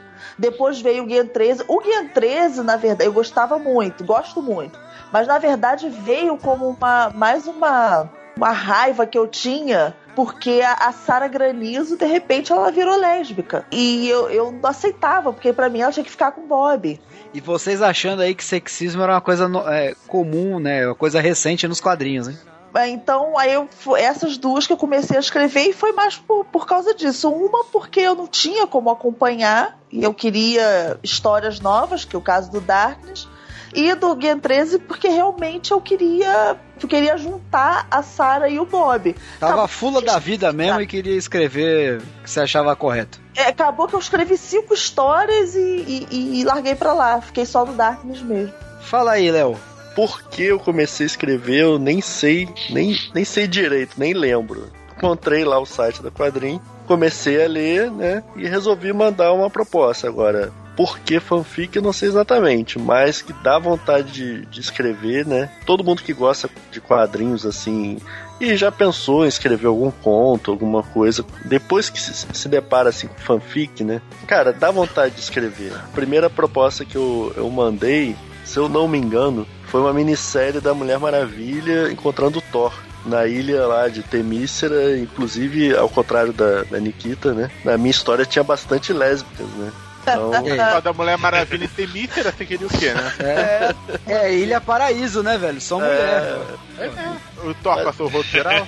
não, assim, não tem cena de sexo, mas o Thor, inclusive, fala, né? Que, Fraco. Pô, não tinha nenhum, nenhum fanfic de sexo na quadrinho. Então, assim, o Thor fala que sabe que muitas né, das Amazonas são lésbicas e tal. Ele, na verdade, ele recebe de presente, se eu não me engano, algumas Amazonas lá pra fazer Mas o que ele desperta quer porque ali. ele também é lésbica, né? É a Xuxa. A Lorona. Lorona. Foram lavar o cabelo tal, fazer chapinha. Fazer a unha, né? Tirar a cutícula. reto- retocar, retocar a raiz, né? da- Das luzes. E no, no site quadrinho tinha um, tinha um selo, né, muito legal que era o Imagine, né? Baseado na, naquelas histórias do Stan Lee é, Imagine! criando, né? Recriando o universo DC, que na verdade foi uma bosta. Mas no, na quadrinha a gente é, recriava os personagens. Então, na verdade, a minha primeira história publicada nem foi essa do Thor e da Mulher Maravilha. Foi um Imagine Superman, né? No caso, Superman era índio, né? É, na verdade ele não era índio, mas ele caía na Amazônia, né? O foguete e tal. É, e ele era criado ali por, por um. Não era nem um índio, né? Um brasileiro local ali do, de Manaus. Ah, isso aí o. Léo entende. Os índios, cheio de filho lá na Amazônia. Meu Deus, revelações aqui hoje. Então, eu, eu- eu senti um pouco de recalque na, na- na voz da Bárbara agora. O que vocês acharam aí? Passado secreto de Léo Spy e Nikita É. para o mundo. É, por acaso eu escrevi pouco tempo depois mesmo de ter ido lá na Amazônia. Mas é legal, assim, tem uma, tem uma invasão alienígena, né? É, eu não, nem lembro muito da história, mas tem uma invasão alienígena de kryptonianos, olha só. A história é bem legal, assim, no final que o personagem vira o Superman, né? Antes ele era só um cara normal, né? Entre aspas, que tinha os, os poderes, não era índio, mas era como se fosse brasileiro, pois com a Em vez de ser invasão- Clark, era Carlos. Era por aí. Com a invasão alienígena que ele resolve ser um super-herói, assim, pra defender a Terra. Carlos Quente, né? Esse nome de ator pornô, não parece? Parece mesmo. Ricardo. Tô chegando à conclusão que isso tinha tudo a ver com sexo, né? É a vida, né? Tem muito, né? Bom, eu no, eu no meu caso, eu- foi uma conjunção de acontecimentos, né? Eu já fazia parte da, da lista, de uma outra lista, né? Que, de, de- lista de discussão de quadrinhos, né? E, e aí, quando a, a, a quadrinho foi criada, a lista quadrinho foi, foi criada, era uma lista de discussão de quadrinhos no início, né? Bem no- nos primórdios, ela era uma, li, uma lista de algumas pessoas que tinham saído dessa primeira lista de discussão que outras pessoas moderavam e tal, e um pessoal saiu, e eu fui uma das primeiras pessoas, assim, quando o, o Leandro, o Rodrigo Zago e o, e o Otávio Aragão criaram a lista tal, o Leandro me convidou para fazer parte da lista tal, eu entrei, a gente discutia quadrinhos normalmente e tal, né? E aí começou a, a surgir a ideia do, do fanfic, assim. Então, quando começou, assim, é, eu já tava ali no meio. Então, gostei da ideia. Nunca tinha me passado pela minha cabeça escrever nada. Quando você Eu- começou o negócio, você tava ali no meio, é isso? É, foi na onda. É, né? por aí. Isso aí É já deu ação judicial, hein? É. Da, da mesma, da mesma forma que eu, eu tive o meu primeiro contato com podcast quando o pessoal aqui teve a ideia de fazer o Quadrincast, a minha, o meu primeiro contato com fanfic também foi quando o pessoal da própria Quadrim quis fazer fanfic. Eu antes nunca tinha visto, nem sabia da existência de fanfic, né? As duas coisas ah, acabaram acontecendo da, da mesma forma, né? Eu só fui descobrir que isso existia quando o pessoal do, do grupo sugeriu. Olha E aí, aí se a gente eu começar a usar a- droga, o Ricardo vai usar também, velho. Aí. É. Não, mas, é, é, não, mas aí eu já, sei, eu já sei que existem drogas. Eu resolvi escrever Vingadores porque eu já gostava do, da equipe e, e uma das coisas que, que mais me atraíram foi essa, essa ideia do universo compartilhado. Porque aí eu poderia mesclar, né, no- nos Vingadores que eu, que eu escrevia, eu tinha personagens da, da DC e da Marvel na equipe. Mas eram, assim, as formações que eu, que eu gostava, acrescida de outros personagens que faziam mudança, assim, mudavam, é, faziam as mesmas funções de outros, mas traziam uma dinâmica diferente. Então, em vez de eu ter um Mercúrio na equipe, por exemplo, eu tinha a Jessie Quick, que era uma personagem que eu, que eu gostava da, da época dos Titãs e tal, e teve um, tinha um Lanterna Verde nos Vingadores, né? Todo, todo fanfiqueiro tem um restolho de, de- um restolho de estimação, né, cara? Todo, fan- grupo tem um, tem um herói medíocre, mas não é só em fanfic, não, né? Os, os supergrupos normalmente botam um, né? Pra o- os escritores profissionais também tem, né? É, eles adoram botar um, um Aztec lá, né? Na É. Liga da Justiça. É, mas é marketing, né, cara? O Aztec, nesse caso, é marketing. Eu sempre penso em Luke Cage. Luke Cage. Luke Cage.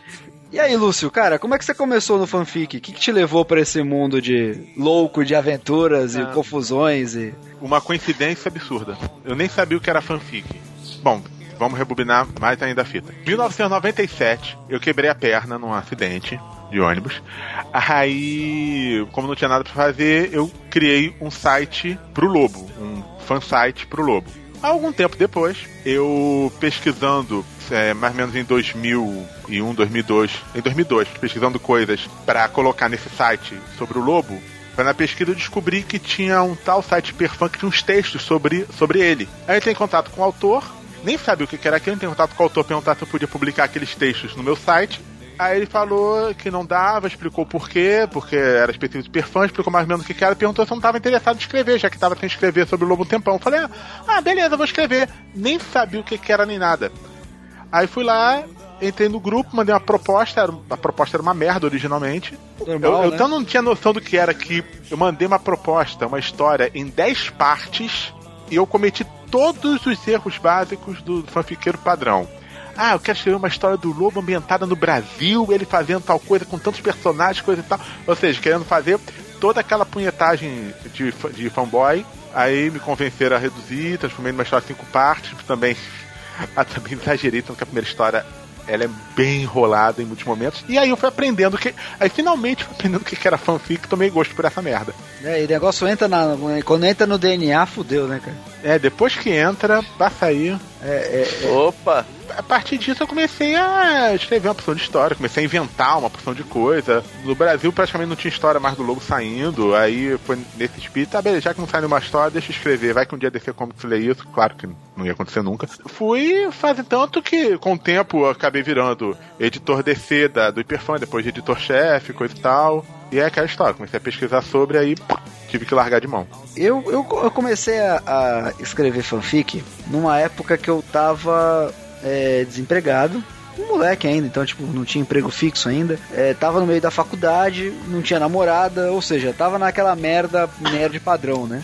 Não tinha, não tinha que fazer tal. E aí você vai, papo, papo, pa- papo vai, papo vem na internet, você começa a entrar de um site pro outro. Aí a origem secreta do Facas. O primeiro site que eu achei foi o Hiperfã. E aí eu comecei a ler as histórias tal. Tava naquela época da, da Liga do Morrison, saindo aqui. Sempre adorei a Liga da Justiça desde os tempos dos Super Amigos. O meu conceito de super-herói foi baseado na Liga da Justiça, então, tipo, E quem escrevia Liga da Justiça no Hiperfã? Fernando Lopes. exatamente. Editor é? da Marvel da Panini, né? Chupa! Chupa! Você vê? Não, é, é engraçado assim, se eu me lembro bem, o Fernando Lopes sempre falou muito da DC, né? E o Og, né, o Fabiano Denardim, sempre falou muito da Marvel. E na Panini eles viraram os editores, só que ao contrário. É, você vê que curioso. E aí, assim, eu aí vi aquelas histórias do, da Liga da Justiça e tal, achava muito legal, e mandei um- uma proposta. Tô esperando até hoje, inclusive, a resposta. É... Ah, agora eu entendi por que, que você vetou o plot do Lúcio. Não, mas o Lúcio não tava ainda. Eu olhei, eu olhei o disclaimer lá. eu Não importa. Ele Ainda era arde, super né, fã. cara?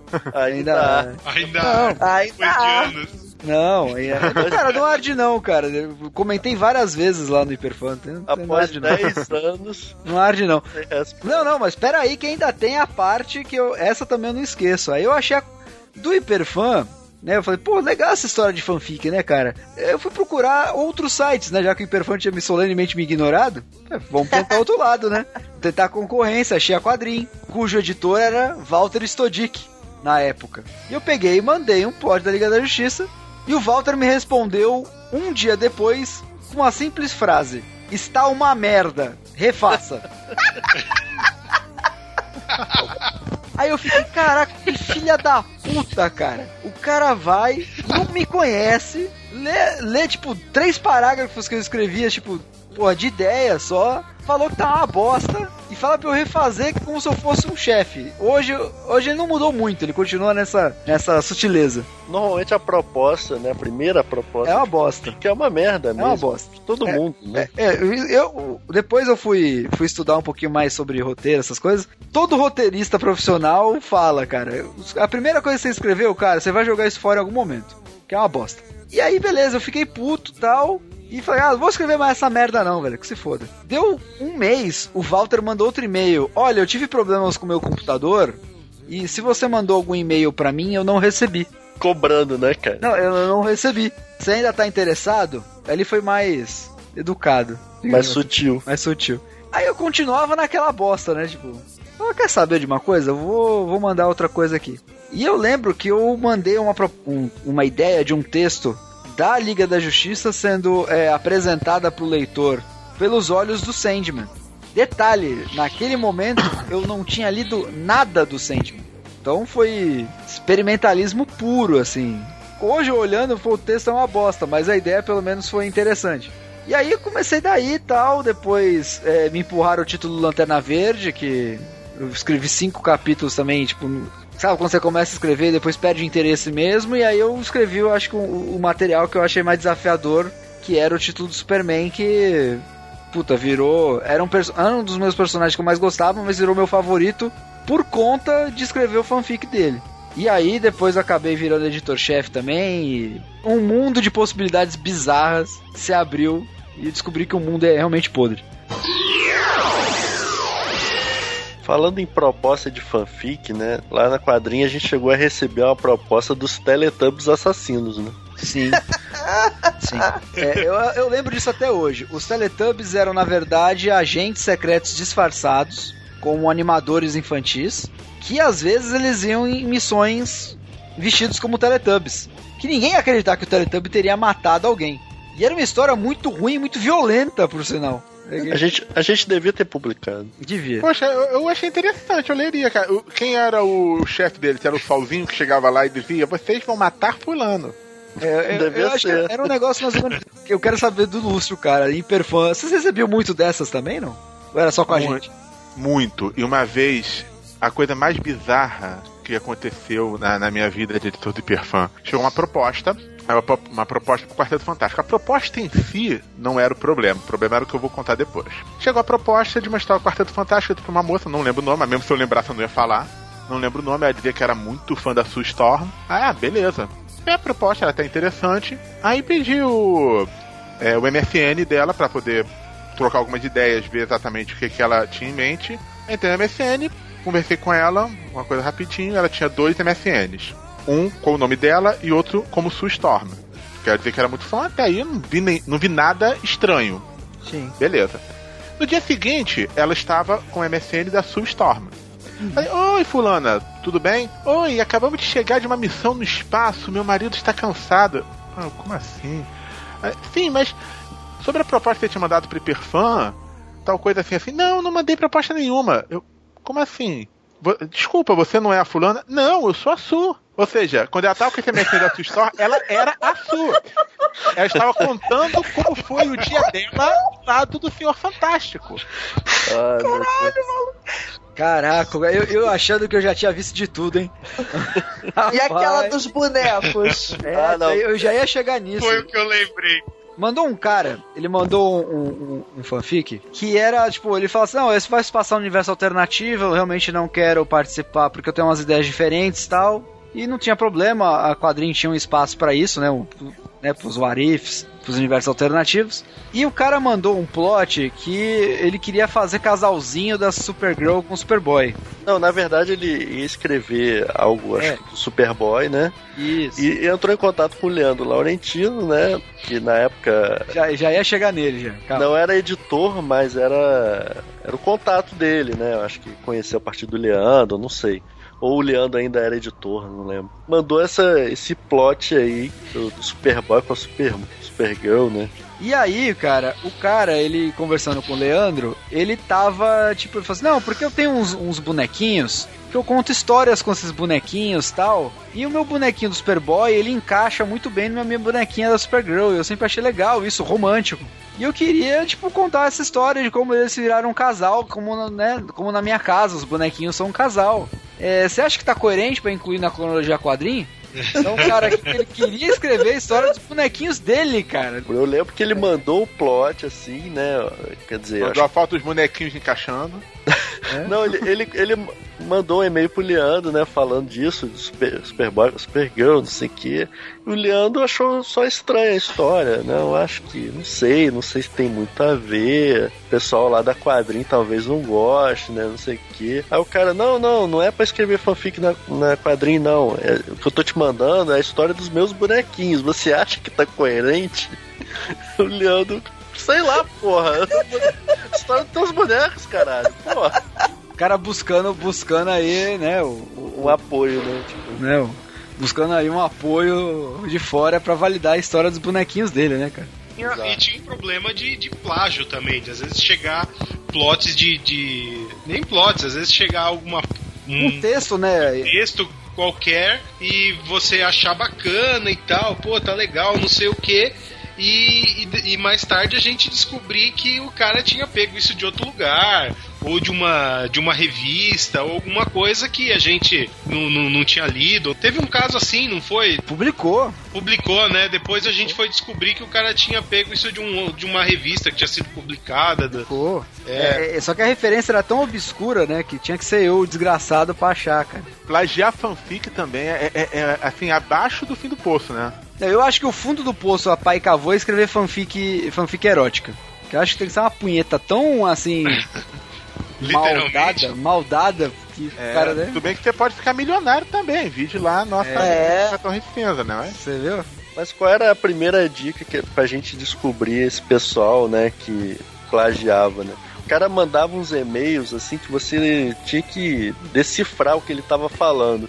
E na hora do texto, o texto era legal, né, cara? É, isso, era esse era o primeiro indício, né? Que você descobria que tinha coisa errada. Pô, e a gente cansou de receber, assim, coisas, né? Tinha um cara lá que mandou um plot pra 112 edições dos X-Men, escreveu duas e foi embora. Porra, é um filho da puta, né, um cara desse. Não é não? Acontecia isso também, Lúcio, no Hiperfã? Ah, sempre. A gente recebia umas propostas, sempre colocava no grupo para o pessoal discutir, né? Às vezes tinha, tinha semana que tinha umas seis ou sete propostas, a gente colocava lá o resumo de todas e para votação. Aí o pessoal sentava, pá, porque tinha umas que eram muito ruins, mas a gente tinha a filosofia de colocar todas. Até que era o pessoal é. se divertir também. Deixa eu ver se é. alguma coisa bizarra. É, mandar o pessoal ficar rindo, né? Não, é. tinha algumas muito legais tinha coisas boas realmente, coisas de qualidade. Algumas, infelizmente, eram legais, mas a pessoa na hora. O, o plot era muito bom, na hora de escrever, a, o texto era ruim. Aí, aí, tinha que educadamente falar, tinha gente que não levava bem. Falar com toda educação, mas às vezes a pessoa achava uma ofensa dizer que o texto tinha algum problema, coisa e tal. Sim. É, a gente tinha umas pessoas que não falavam nem com educação, não. É, tinha cara que era bem, era bem no popular mesmo, assim. Até é. hoje, inclusive, é assim. Eu, eu quero, vocês estão falando de coisa rejeitada. Eu tô curioso que eu não tô. Eu tô puxando pra minha memória, eu não tô Eu lembro que foi alguma coisa meio bizarra, mas não tô conseguindo lembrar. Qual foi o plot que eu mandei para vocês? Acho que foi do Lobo. Foi alguma coisa do Lobo? Foi, foi do Lobo, mas na verdade, assim, a, a, a, a, rejeição aconteceu porque você me mandou e de fato meu computador quebrou, meu primeiro computador quebrou. E aí eu fiquei, acho que quase um, dois meses sem acesso à internet contínuo. E aí quando eu fui, quando eu fui te responder, já tinha saído no, no, no Hiperfan. Desculpa. Ah, tá. É, Olha é. só. É. Não, mas é isso aí, isso aí é fato. Eu lembro, eu lembro disso perfeito. Coisas, coisas é, relacionadas a quadrinho, né? Coisas que não têm utilidade prática na vida, eu tenho uma memória muito boa. Ah, então você minha lembra, senha do então banco, lembra? Minha senha do banco eu nunca lembro, mas isso eu lembro. Você lembra que tecnicamente eu já escrevi para quadrinho. Cara, não. isso aí, aí você me pegou. Você tá me... Tecnicamente, tecnicamente, combate quadrinho. É verdade. Lembra dos combates quadrinhos na lista aberta? Os combates quadrinhos. É verdade. Era, foi, foi daí que surgiu o, o, o fanfic mesmo, porque a galera realmente gastava o dedo ali, né? Eu, eu, lembro até hoje que eu fui responsável por, um, por uma discussão ampla se valeria ou não o resultado da minha luta entre a Mulher Invisível e o Homem-Aranha. Caramba! Que depois de ter feito várias lutas complexas, coisa e tal, até uma que eu sacaneei o, o surfista prateado, que a história, a história inteira era um monólogo do surfista prateado, gigantesco, falando de coisas que não tinham nada a ver com o que estava acontecendo, e no final ele vencia a luta sem nem ter percebido. É, não, ele perdia a luta sem nem ter percebido. Luta entre o Homem-Aranha e a Mulher Invisível foi essencialmente: fizeram para o ímpar, a Mulher Invisível apagou um dedo do Homem-Aranha e venceu.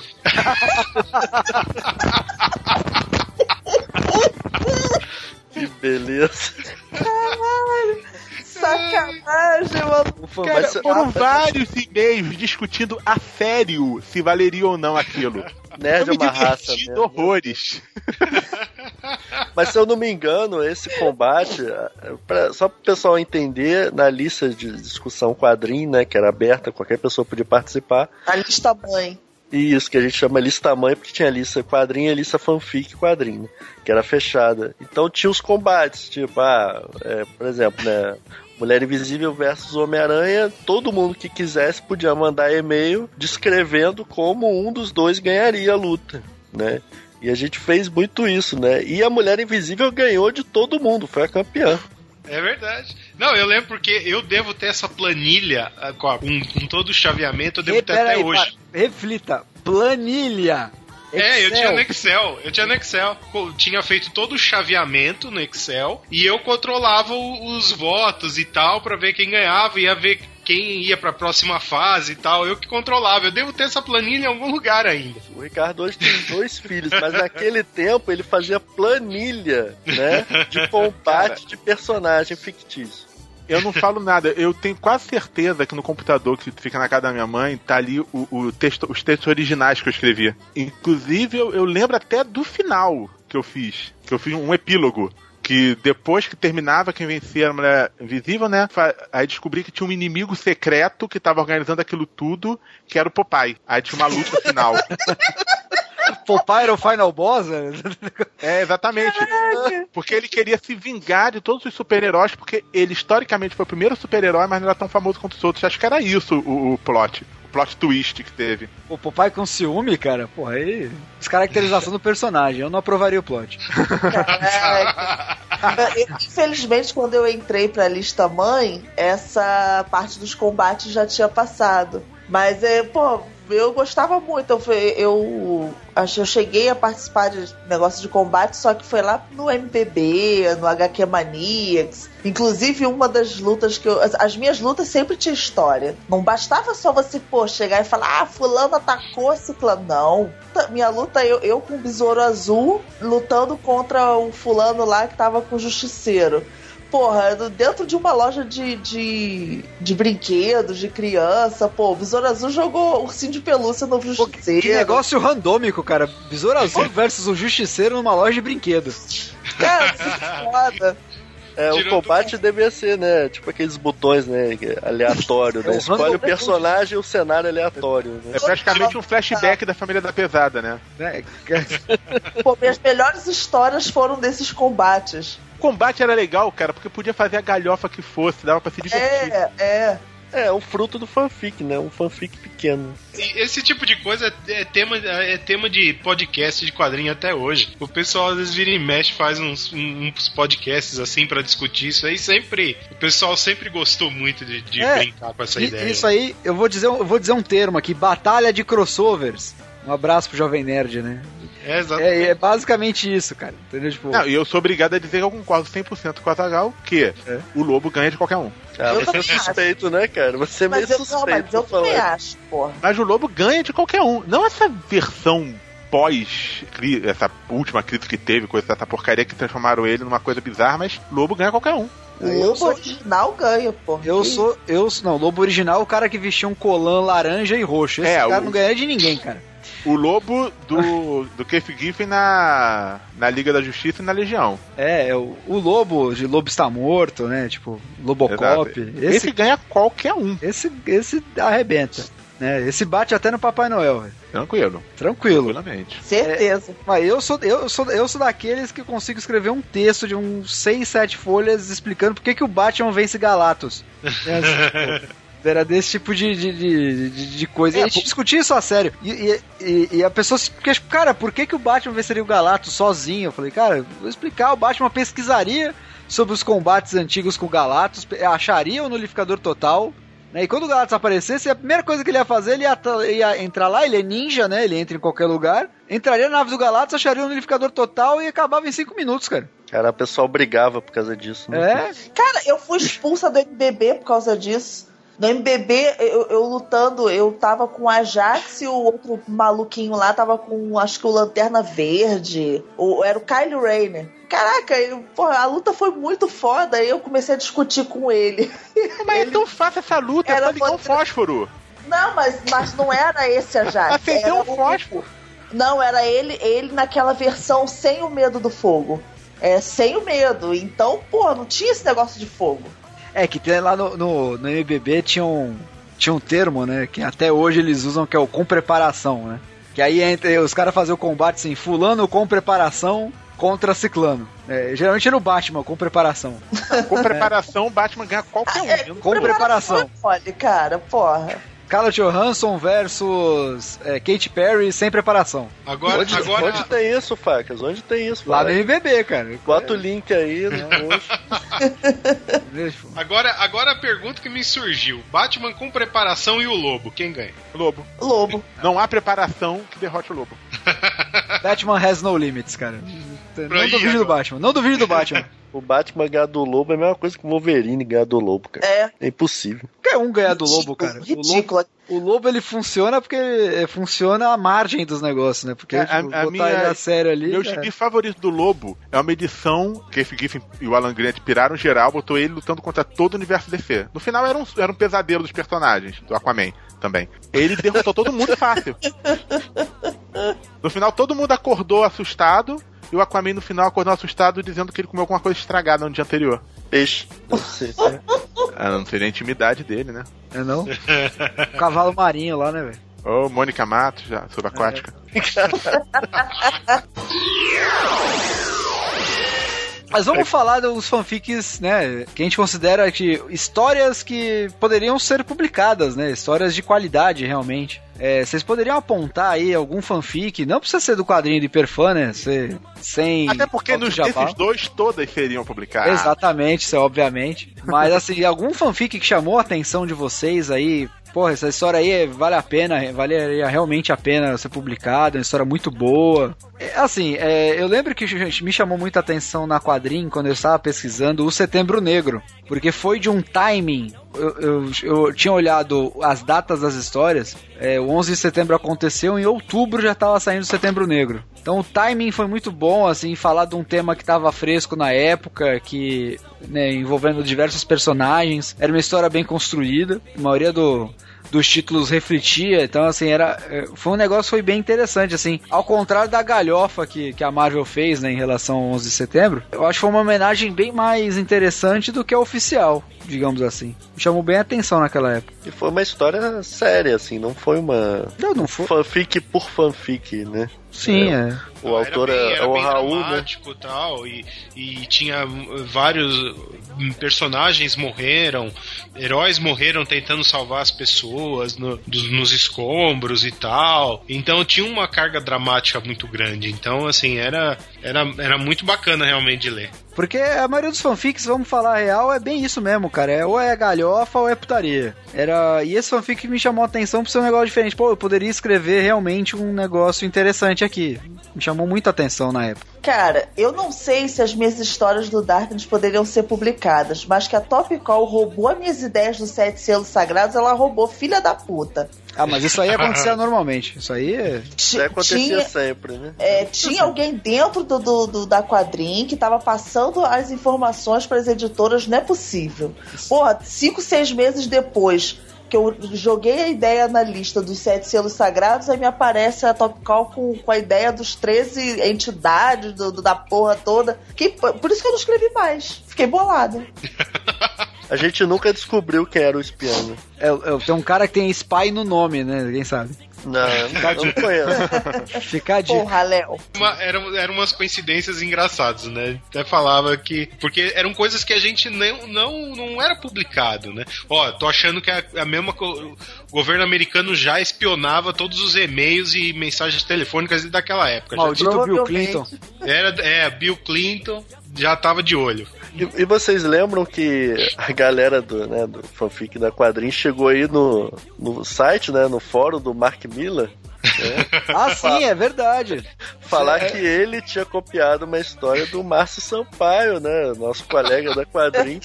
E a galera lá botando inglês e os fãs do cara assim revoltados. Ah, quem é você? Quem são vocês e tal, pô. Ninguém lê essas coisas aí do Brasil. Você acha que o Mark Miller ia copiar um escritor de Ma- fanfic? ma- Mark Miller falou alguma coisa ou ficou quietinho? Ficou quietinho, tá com o rabo preso. ele, foi, ele assim, o Mark Miller realmente ele é aquele cara, né, bem arrogantão, né, dá as respostas engraçadona. Cara, ele deu uma resposta super polida, tipo, olha, é uma, uma coincidência, né, in- incrível, né, os E- escritores geralmente têm uma tem as ideias parecidas. Eu nunca tinha lido o seu site, mas continue assim. Quem sabe um dia você pode ser um profissional. Ficou aquele negócio no ar, né? Tipo. E tá vendo? Ele ligou o Google Translate, que nem tinha na época, era o Babel Fish ainda da Alta É, Vista, né? Mas o legal foram os fãs, né? Revoltados e tal. Você acha que o cara ia copiar o site de fanfic do Brasil? E os caras escrevendo no inglês macarrônico de propósito, né? A gente tá falando aí das, das histórias boas, eu, eu vou falar assim que das que eu mais gostava era o trabalho que o, que o Henrique JB, né, nosso, nosso amigo Henrique aqui, fazia com o Justiceiro. Era o, era o Justiceiro como, como o Justiceiro devia ser, né? Eram, eram histórias, assim, policiais, né? Assim, no- e, e bem, bem cru mesmo, né? Só que ele sabia, e ao invés de às vezes fugir dos personagens é, super-heróis e vilões, essas coisas, o Henrique sabia usar esses caras em benefício da história sem descaracterizar o justiceiro. Então elas continuavam sendo histórias muito violentas, né? E quem conhece o Henrique sabe que ele é. Eu acho que ele é uma das pessoas menos violentas que eu conheço, assim, né? É, O Henrique é, um, é, um- é quase um mestre zen. E o cara escrevia, o- escrevia Justiceiro, assim, histórias tensas, mu- muito complexas, tramas bem. Ele fazia um trabalho de pesquisa muito legal com, com armas, com veículos. Ele, ele realmente sabia a constituição do, de metralhadoras, de armas, de carros. O que o Justiceiro usasse, ele, ele fazia uma descrição bem completa das coisas e tal. Então era muito bacana ver esse trabalho de pesquisa servindo a história e como ele sabia usar é, alguns personagens obscuros até, mas que serviam também pro plot, né? Normalmente mercenários, né? Assassinos. Ele usava muito essa.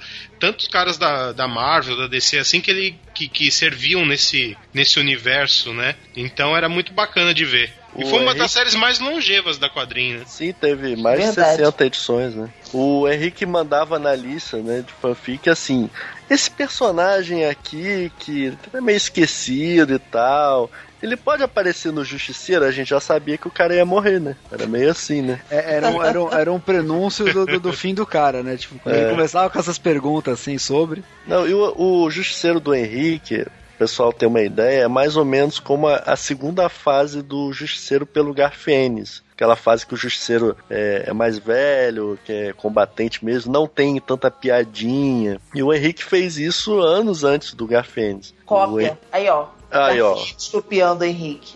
Porque o Justice... as histórias eram muito boas, assim. O, e o- engraçado assim, o Exterminador virou um vilão recorrente das histórias do Justiceiro, né? O Exterminador da DC, né? E É o Slade Wilson. o Slade Wilson, né? Que a princípio você pode pensar assim, ah, mas é, é- tem mais a ver com os titãs, com não sei o quê, mas o cara é um mercenário, o cara é um mestre, né, de, de artes marciais, de combate armado e desarmado e encaixou perfeitamente nas histórias do Justiceiro. É, eu, eu sempre achei, a gente até conversava bastante isso na época, que o, o, o Exterminador, pelo background dele, cara, ele era muito similar ao Capitão América, cara, se você parar pra pensar. E, e isso que era o legal do universo compartilhado, né? A gente fala que o, o nerd sempre sempre quis fugir do- das cronologias das editoras e acabou criando uma própria justamente pra explorar essas, essas Cara, nuances, né? O nerd não quer fugir da cronologia editora, porque se a editora colocar numa história que o super-homem...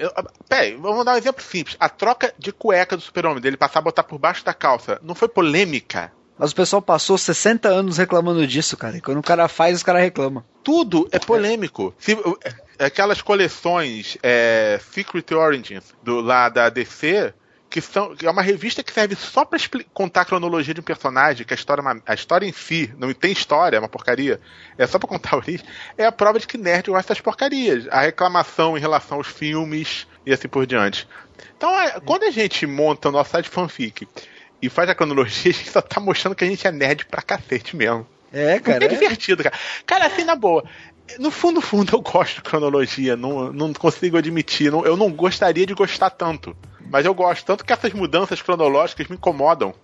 É, mas é, é- é- eu também sou da mesma opinião, cara. Eu, eu queria não gostar, mas você sabe que é bom, né? Mas isso era uma coisa legal também na, quando, quando a gente escrevia, porque a, a cronologia, né, ela, ela também ela era um freio que a gente tinha pra não fazer qualquer coisa, sabe? Então, às vezes, né, no universo compartilhado da quadrinho, os personagens partiam de um certo ponto, né? Por exemplo, o Superman partia de, um- de alguma saga que tinha acontecido nos quadrinhos e dali pra frente continuava. O Capitão América também. A gente tentou organizar a coisa na época para que todo mundo partisse mais ou menos de um, de um certo ponto e aí você considerava o, o que já tinha acontecido antes nos quadrinhos e a gente escrevia a partir dali, né? E, e a partir dali a gente né, na mesma forma que o, que o Hiperfã, é pegar tudo isso e, e juntar essa, esse universo todo e, e começar a acompanhar e cuidar dessa cronologia, né? Então era, era bacana, pelo menos eu, eu achava legal, porque é, era um outro desafio também, né? De você pegar e, e, e tentar achar soluções para certas coisas que você não podia fazer porque ia interferir no trabalho de outro. Então era, era legal é, essas discussões, era, acho que era uma da- das partes mais divertidas também, que a gente quebrava o pau pra caramba, mas também era divertido ficar discutindo essas coisas, né? É, até chegar no ponto de, de, fazer, de fazer o texto propriamente. A gente fala sempre do passado, né? Porque a gente já foi escritor de fanfic muito tempo e já escreveu, mas e hoje, né? Depois de tanto tempo, tantas mudanças, né? Os podcasts, a- as redes sociais, né? Tudo isso que aconteceu aí, a gente mais velho, mais experiente, os personagens mais populares graças ao cinema. Primeiro, alguém hoje escreveria fanfic? Eu escreveria, cara. Honestamente, vamos, vamos tirar que, tipo, ah, não tenho, às vezes não tenho tempo, às vezes não tenho saco mais pra escrever. Você hoje tiraria o seu tempo num mundo ideal pra escrever fanfic? o exercício criativo, com certeza, porque eu, eu acho que tem muitas possibilidades. Mas, mas hoje em dia também fica no fundo, no fundo aquela sensação de que, poxa, esse texto eu nunca vou poder publicar é, oficialmente, tem pra ficar uma coisa marginalizada. Até que ponto vale o esforço? Mas enfim, hoje em dia tem muitas histórias que eu, te- que eu teria vontade de escrever. Eu- desde a época do, do Hiperfã, eu tinha uma porrada de plot elaborado que eu não consegui escrever, mas que eu até faria porque é divertido. É, isso, é- isso é uma coisa que é, a gente, quando, quando começou, a gente não tinha essa preocupação, né? Ah, não, vamos colocar lá, não, não estamos nem aí, o negócio é fazer e tal, né? E, e- e nunca ter um retorno, né? O retorno era os comentários de quem lia e tal, que é uma coisa muito similar ao que a gente faz no, no podcast também, né? O primeiro retorno que você tem é, é de quem tá escutando, você não tem um retorno financeiro daquilo. É, você começa a fazer pelo prazer. Exatamente. E, e- e eu acho que conforme a gente vai ficando mais, mais velho, né? Que a gente vai amadurecendo, é, tem essa, essa relação, né? De você ter, além do comentário de, de, quem, de quem lê ou de quem escuta a gente hoje, também tem um, um outro tipo de retorno, né? Eu não digo só o financeiro, mas, por exemplo, é, que é uma coisa que, que muito se discutiu ah, na- na- depois de um tempo, que era assim, pô, por que, que a gente fica fazendo coisas de de personagens dos outros e a gente não poderia, por exemplo, é, passar a criar com os nossos, né? Criar nossos próprios personagens ou criar as nossas histórias e tal, e, e- e ter a possibilidade de publicar isso e das pessoas poderem ler e de ter um crédito nosso, porque a gente né, nunca poderia é, publicar isso fisicamente num livro e tal fazendo uma- um trabalho autoral, você já tem essa, esse mundo aberto, né? De você poder publicar, ter um livro tal, né? Começa a mudar isso, né? Essa relação. Fora que a gente também perde a paciência de ler super-herói, né? Sim, com, um- com o muitas tempo a gente vai vezes sim. ficando de saco cheio, ainda mais com essas fases atuais. É, nessa fase, a gente tinha uma. A gente costumava brincar na quadrinha que é tipo, é dar quadrinho que vale. Porque o negócio era, às vezes era tão ruim que, tipo, os fanfics eram de fato melhores, né? A ideia era melhor desenvolvida, o personagem estava mais próximo do que a gente gostaria de ver, né? É, isso é, realmente a gente, E a é- gente falava muito isso. É, e eu realmente foi a fase que eu menos tive saco de ler quadrinhos. Foi a fase que a gente tava escrevendo pra caramba, assim. É, é aquela filosofia, eu posso fazer melhor. Exatamente. Eu acho que tem outras coisas também que contribuíam, né? Assim, fora que a gente estava numa outra época de vida, né? Poucos de nós trabalhavam, mas assim, trabalhava há poucos anos ou pouco tempo, e a internet era diferente, né? Hoje em dia se perde muito tempo com Facebook, com YouTube, com tudo, e naquela época a internet era basicamente texto, né? Pra baixar uma música você levava mais de uma hora pra baixar uma música de Levava- 3 megas.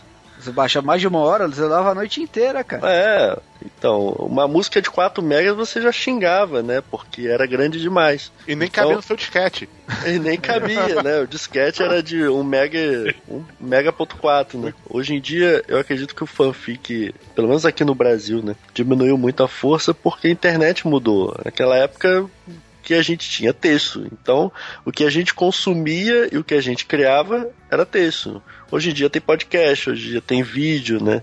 Então as coisas vão mudando. A geração mais nova do que a gente não tá tão ligada a texto quanto a gente também, né? Então des- vai desestimulando um a escrever e a, a nova geração, assim como os quadrinhos de super-heróis, né? O cara não vai sendo adicionado ao grupo. Se pegar Harry Potter, vai ter literalmente milha dezenas de milhares de pessoas escrevendo. Sim, você Harry pegar Potter. Mangá, é, de pegar- forma geral. mangá, mangá tem uma quantidade absurda. Super-herói especificamente, que você vai ver que é um nicho dentro do nicho, que é totalmente diferente o espírito. Não que seja melhor nem pior, é melhor. Mas. é, não, brincadeira, não que seja melhor ou pior, mas é diferente. né? Não, a principal diferença que você vê é que na maioria dos fanfics, a grande maioria dos fanfiqueiros é de mulher. No de super-heróis, a grande maioria é homem. Não, e fora essa, essa questão da sexualidade, né? Assim, o que mais se encontra na internet em termos de fanfic é fanfic erótico, né? Fanfic conta o- de tudo, cara. De pessoal- foto, vídeo. É, o pessoal. É, mas assim, especificamente fanfic, o pessoal extravasa, né, as fantasias, botando os personagens, né, pra, pra fazer o que a pessoa de repente não faz ou pra ver o que gostaria de, de ver, né. Mas assim, e os nossos sites não, não tinham isso. Né, nunca tiveram esse apelo, né? Podia ter uma cena aqui, outra ali, mas não eram de sexo, né? eram de super-heróis. Né? E eu acho que também teve uma outra relação. Por exemplo, em alguns casos, como que a Nikita falou aí, né? Ah, comecei a escrever porque não, não era publicado no, no Brasil e tal, e então eu resolvi fazer e tal. Ah, teve também essa questão do, dos scans, né? Porque aí o pessoal começou a ter a possibilidade de ler ah, as histórias que não eram publicadas no Brasil, né? Muita coisa que não era publicada e o pessoal começou a ter acesso a tudo. Ficou muito mais fácil de, do que quando a gente começou a fazer, que era só texto, como você estava falando. Também teve a possibilidade de, de começou a ser mais fácil, né? As velocidades aumentaram e começou a aparecer scan, cara. E aí muita gente começou a, a ter a possibilidade de encontrar o que era publicado no original, né? E aí, a velocidade da internet, de fato, as outras mídias acabaram comendo muito espaço do texto, o que eu acho uma pena, né? Porque o fanfic, né, como o Lúcio aí fez bastante questão de falar, faz uma diferença danada aí pro, pro, pro cara gostar de ler de forma geral, né? Ensina muito a escrever, né, cara? Todo Exato. mundo aqui melhorou muito com, com os anos de grupo de fanfic, porque Ah, até Foi porque um opina, um opina em relação ao texto do outro. É, você tá escrevendo, sabe que vai ser lido. É. Então é, são é, coisas você que não tá escrevendo estimulam. pra sua mãe, né? Se você tudo que você escreve é, entre aspas assim, é, para sua mãe, você ela vai te elogiar porque ela é sua mãe, mas o, o seu colega de fanfic, ele vai meter o pau no texto se não tiver legal. Então você Até se porque aquilo mais. tá representando todo o grupo, né? Exato. não vai querer que saia uma Isso. coisa ruim. A gente tem muitas histórias assim. É, mas é bem por aí mesmo. Que a gente faz umas concessões porque fica amigo do cara, né? Aí Deixa, deixa publicar, coitado do cara. É, É, e aí, fazendo uma, uma perguntinha: se vocês fossem escrever fanfic hoje, sobre o que vocês escreveriam? Qual seria o tema? O personagem? É, ainda seria super-heróis? Ou seria putaria? Eu escreveria do Superman porque o Facas, filho da mãe, sempre tomou posse do título e eu nunca pude escrever. Então hoje em dia eu escreveria o Superman. Até porque eu não, não leio mais as histórias dos 952, então. Faz pra muito mim- bem, por sinal. É, então. pra mim seria uma ótima pedida escrever do meu personagem preferido. né? Cara, eu acho que eu iria pro. Cara, tem t- eu escrevi tanta coisa, mas eu acho que eu iria pros X-Men, cara. É uma franquia que eu sempre gostei.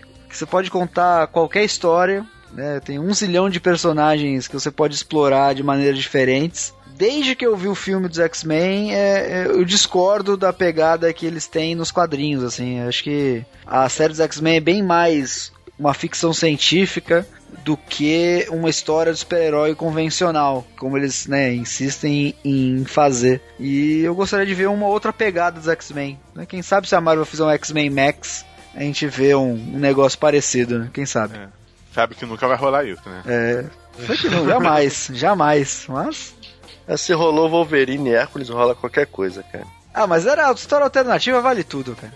É, mas fanfic é história alternativa. Per... Tinha aquela perninha levantada, né, cara? Perninha levantada tirou toda a credibilidade. Ah, aquilo não era perna, não. É. eu, eu, quero, eu quero pensar que aquilo seja perna.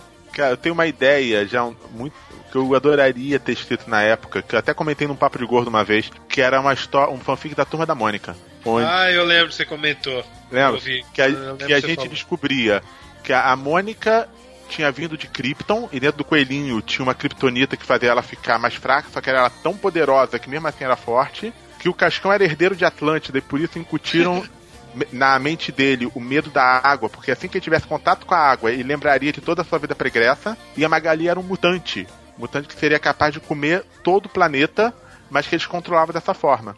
Só que em um determinado momento, alguns inimigos dos X-Men e da Liga da Justiça iam lá, faziam com que eles descobrissem toda a verdade. O Cebolinha, que não era porcaria nenhuma, era só uma criança normal mesmo, acabava morrendo e era enterrado no fundo do rio Tietê e voltava como a Fênix. Caralho, caralho maluco! Isso é fanfic de raiz, cara. Mas não, quer só. Esse Cebolinha Fênix ainda voltava o Cebolinha original, que perdia os seus últimos cinco fios de cabelo e começava a agir que nem o Lex Luthor para destruir aquela turma da Mônica. Oh, mas isso faz Cara, muito sentido, puta, viu? Porque eu já, o Cebolinha... Eu já falei isso pro Sidão, cara. É, uma vez eu tava vendo com, com, com meu primo, meu primo jovem, tava vendo. Acho que era uma, era uma das animações do Superman, cara. Acho que é, é Superman e Batman Inimigos Públicos. Que tava lá o, o, o, Lex Luthor e ele fez uma comparação, tipo, que o Lex Luthor estava para o Superman como o Cebolinha estava para a Mônica. Com exceção que eles não se beijavam no final. Ainda bem, uma né? criança falando isso, cara. Mas o Cebolinha, pra mim, cara, ele é o Batman. Ele sempre tem um plano, cara. E sempre falha, né? Sempre tem um plano. Agora, se vai funcionar, não sei, mas que ele sempre tem um plano, tem. Não, o que é pior é que essa viagem seguia. Tinha até uma terceira fase disso, onde o Chaveco era o filho do Constantine. Mas não.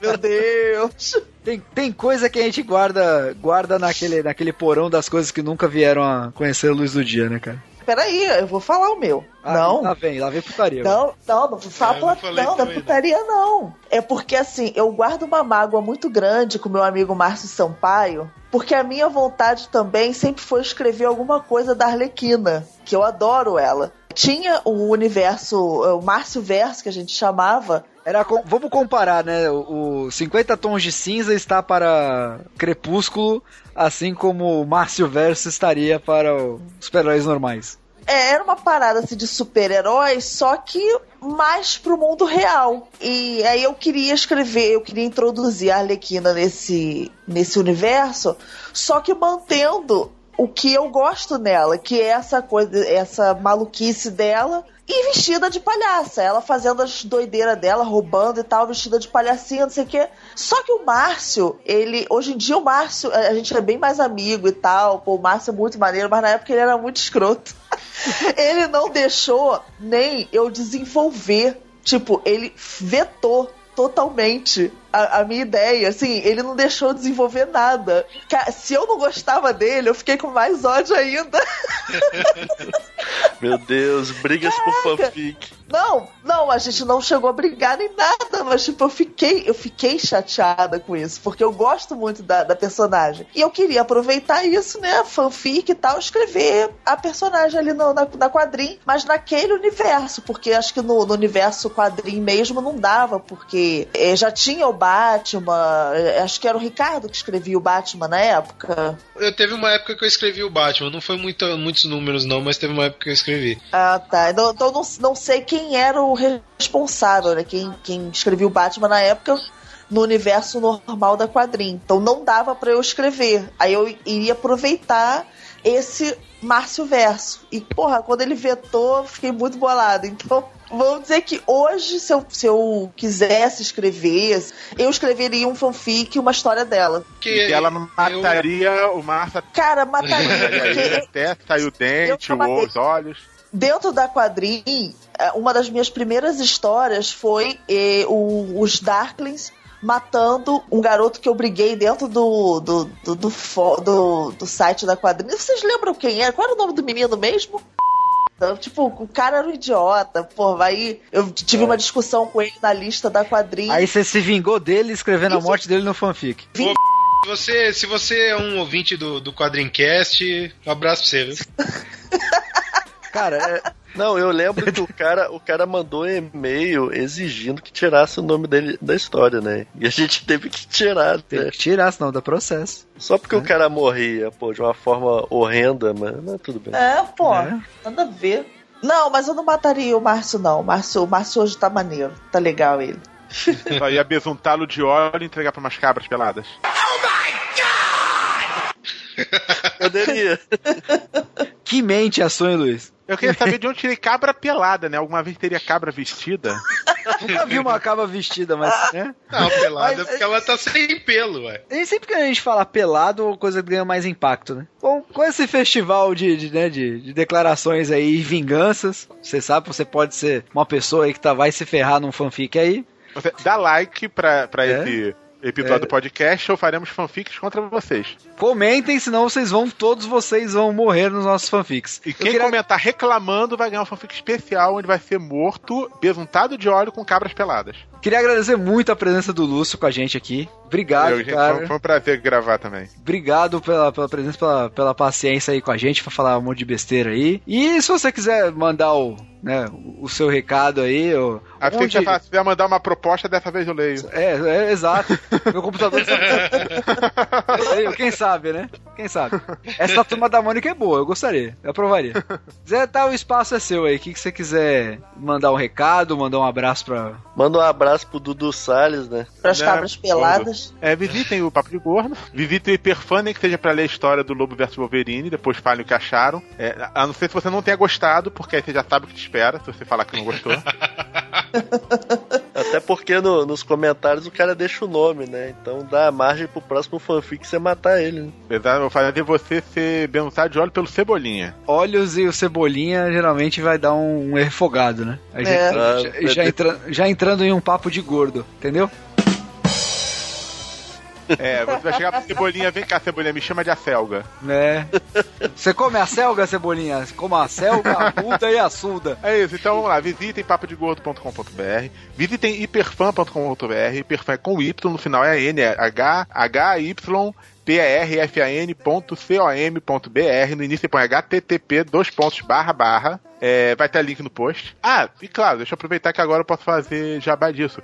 E visite também o site da Marsupial Editora, uma editora que eu acabei de abrir que publicou recentemente um livro sobre quadrinhos, é um livro teórico, acadêmico, mas não é, não é muito chato não, sobre quadrinhos na era digital. Aí visitem lá, conheçam, comprem, por favor, tô precisando. Comprar, vamos fazer a resenha aqui no, no quadrinho. Você não sabe disso, mas vai ser. Ah, beleza. Se falar mal, já sabe o que te acontece. Cabras é, peladas. Cabras peladas. Você vai se vingar de mim no fanfic. Exatamente. É. Não seria a primeira vez. Então, pessoal, é isso. Você que é aí futuro escritor de fanfic, quer aquele empurrãozinho e se sentiu motivado a conhecer um pouco mais desse universo dos fãs que metem a mão na massa, visite o Hiperfã, visite o, o quadrinho. E se você quiser aí comentar, use aí o parte de baixo do post, ou você também pode comentar no Facebook, que é o facebook.com barra quadrincast, ou você pode xingar muito a gente no Twitter, fazer a gente ser besuntado no óleo e ser lambido por cabras peladas, no arroba quadrim. A gente se despede e fiquem mais e tchau. It's not easy to be me.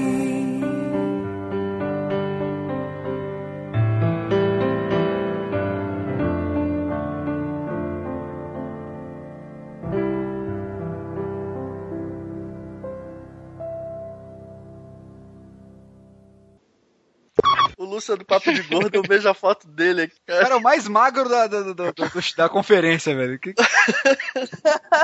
É, é um orgulho pra ele, né? E uma vergonha pra nós. né?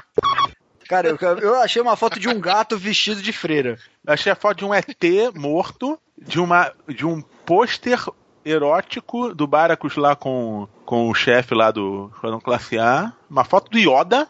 Tem um cachorro com o cabelo do, do Spock. Pepe Legal. Legal? Uma foto do Pepe Legal de Alcabongo. Ela é sentido. Pegar a pauta. Pauta grande? Pauta grande. Ah, é, coloca aí que eu nem, nem sei, assim, eu nem, eu nem tava preparado psicologicamente Olha, pra gravar olha, olha a preparação. que foi? Não, é que o Walter ia gravar, o Walter ia gravar, ué, tá então rindo? eu... Tá doida, mano. Não é, porra, vocês falando pauta grande, o Ricardo é, bota aí.